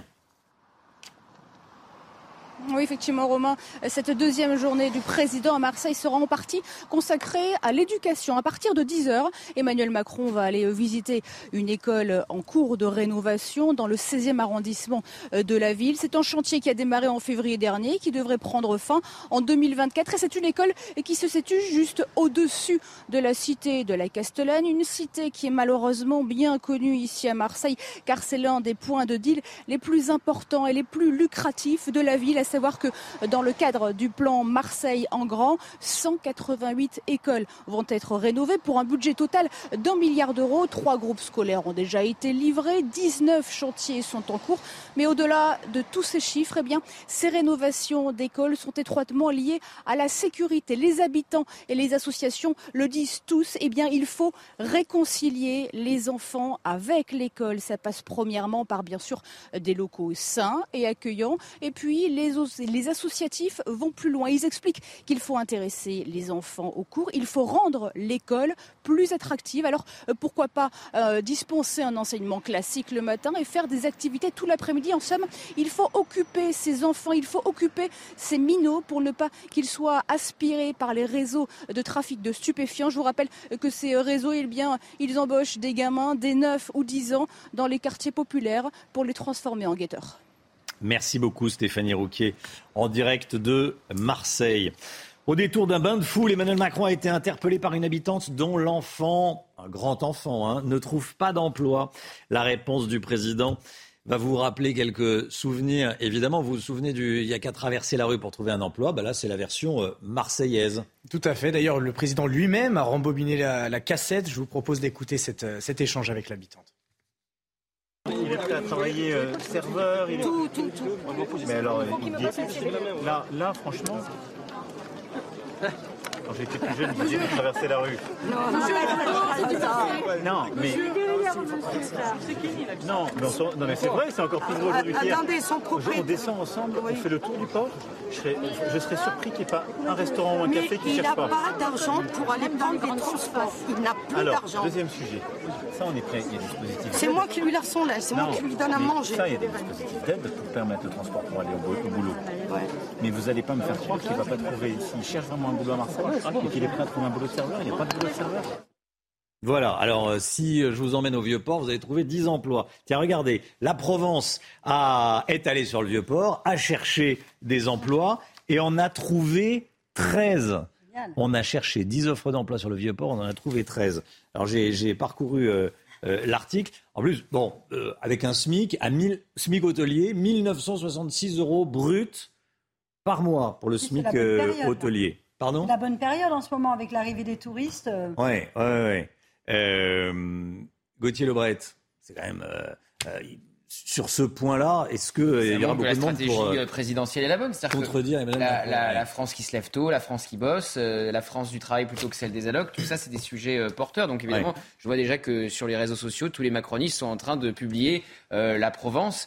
Après, dans ce quartier, dans cette cité de la Busserine, on vous répondrait que le taux de chômage est, est à 50% et que c'est plus compliqué de trouver un emploi quand on est de la cité de la Busserine que quand on habite ailleurs, ailleurs dans Marseille. Mais voilà, c'est une réalité. 13 mmh. offres d'emploi trouvées par, par la Provence.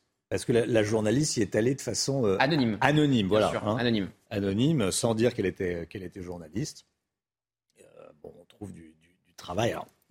c'est vrai qu'on entend beaucoup, on trouve du travail. D'ailleurs, il y a notre chronique, j'en profite pour. Euh, il, y a, la chronique tous les matins à 6h15. emploi, le coup de pouce de CNews. Des chefs d'entreprise qui diffusent des offres d'emploi en direct. Ce matin, on était en Vendée, une entreprise de nettoyage qui cherchait des, dizaines de, de salariés en CDI. Donc, voilà, c'est simple, ça ne se fout pas sous le pied d'un cheval, mm. mais il y a des emplois à prendre.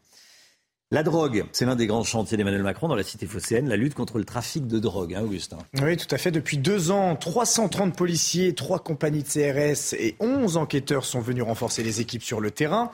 Nos reporters, eux, eux aussi, sont allés euh, sur le terrain dans le quartier des Campanules, où certains habitants sont parvenus à faire fuir les dealers. Mais tout le quartier n'est pas encore tiré d'affaire, comme vous allez le constater dans ce reportage de Laure Para et de Vincent Fernandez.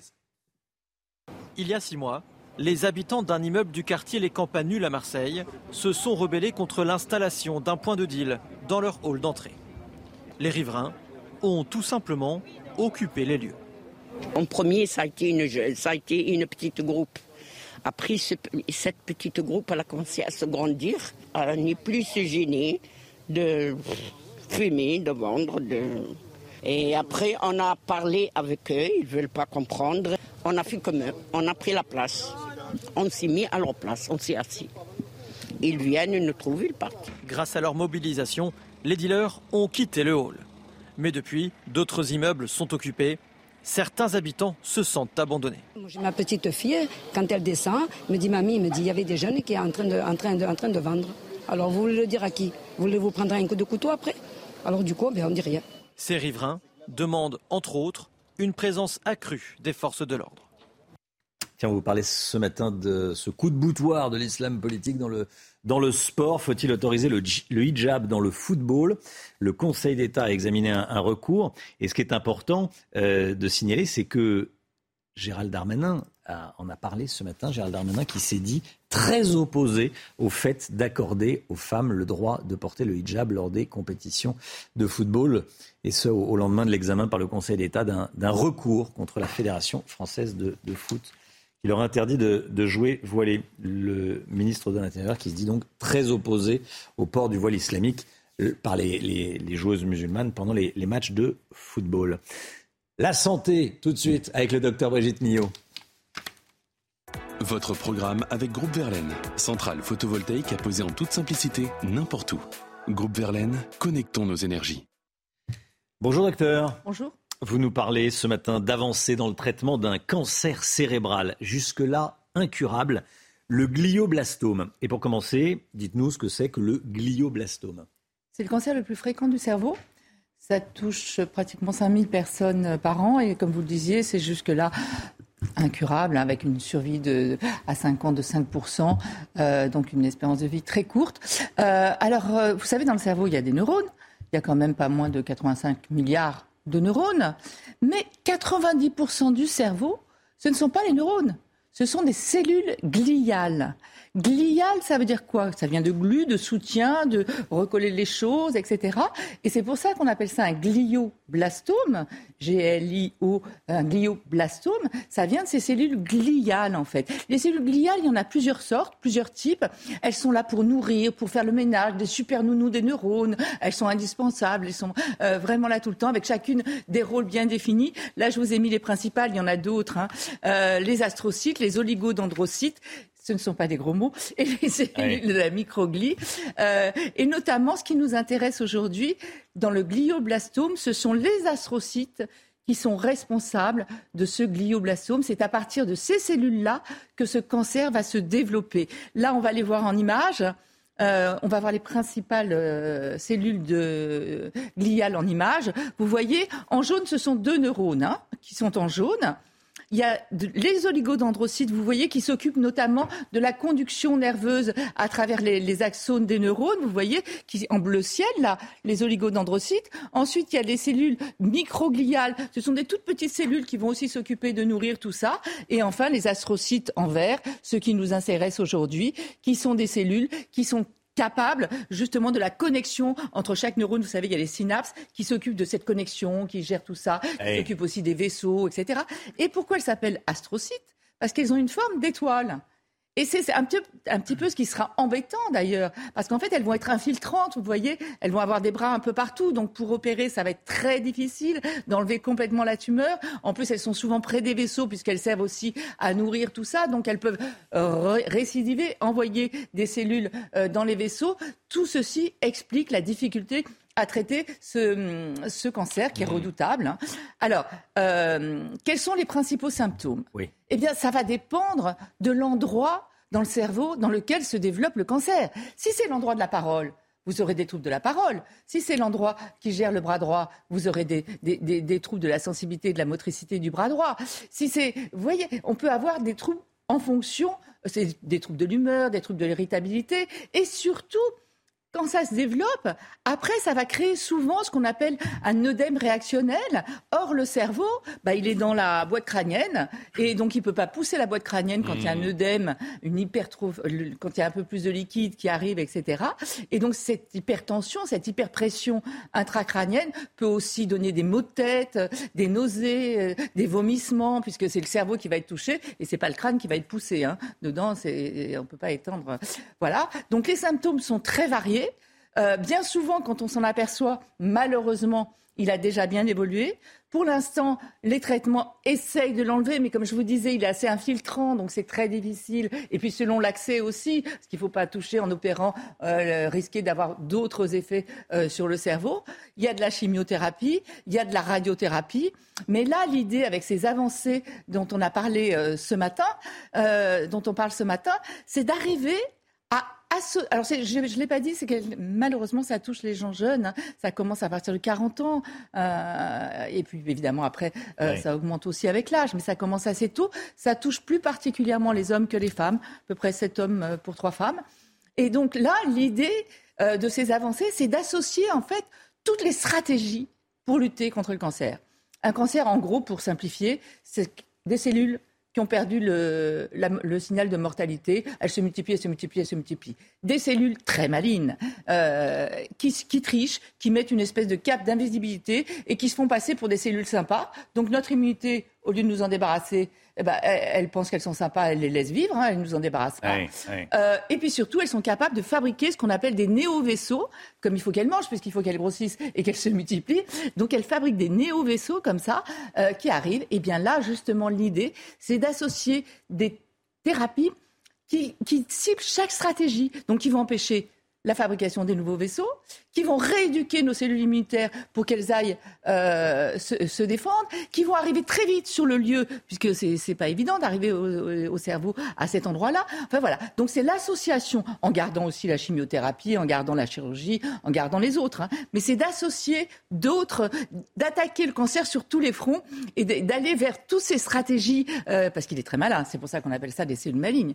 Et voilà, donc c'est d'arriver à ça. Et pour l'instant, là, il y a eu deux essais. Euh, un qui, employait un organisme génétiquement modifié, un adénovirus. Bref, il y a eu deux, deux avancées incroyables.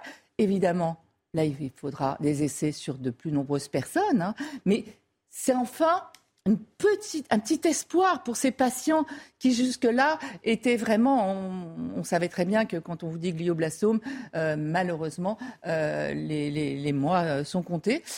donc c'est important de le, de le, préciser et de soutenir encore une fois la recherche dans tous les pays, bien sûr. Vous avez regardé votre programme avec Groupe Verlaine. Isolation thermique par l'extérieur avec aide de l'État. Groupe Verlaine, connectons nos énergies. 9h 10, on se retrouve demain matin dès 5h55 avec euh, Augustin Donadieu. Non, demain c'est Chana. Retour, retour de Chana. Voilà, merci Augustin de nous avoir accompagnés ce matin avec Brigitte Millot en revanche, avec euh, Alexandra Blanc, le général Clermont probablement. Hein, on va suivre la situation en Ukraine, bien sûr. Euh, ça vous passionne et c'est au cœur de ce qui est en train de se, passer dans le, monde. C'est l'information numéro un, une des informations numéro un. Et puis, avec le Guillot, bien sûr. Dans un instant, c'est l'heure des pros avec Pascal Pro et tous ses invités. Belle journée à vous sur CNews. À demain. Tout de suite, Pascal Pro dans l'heure des pros.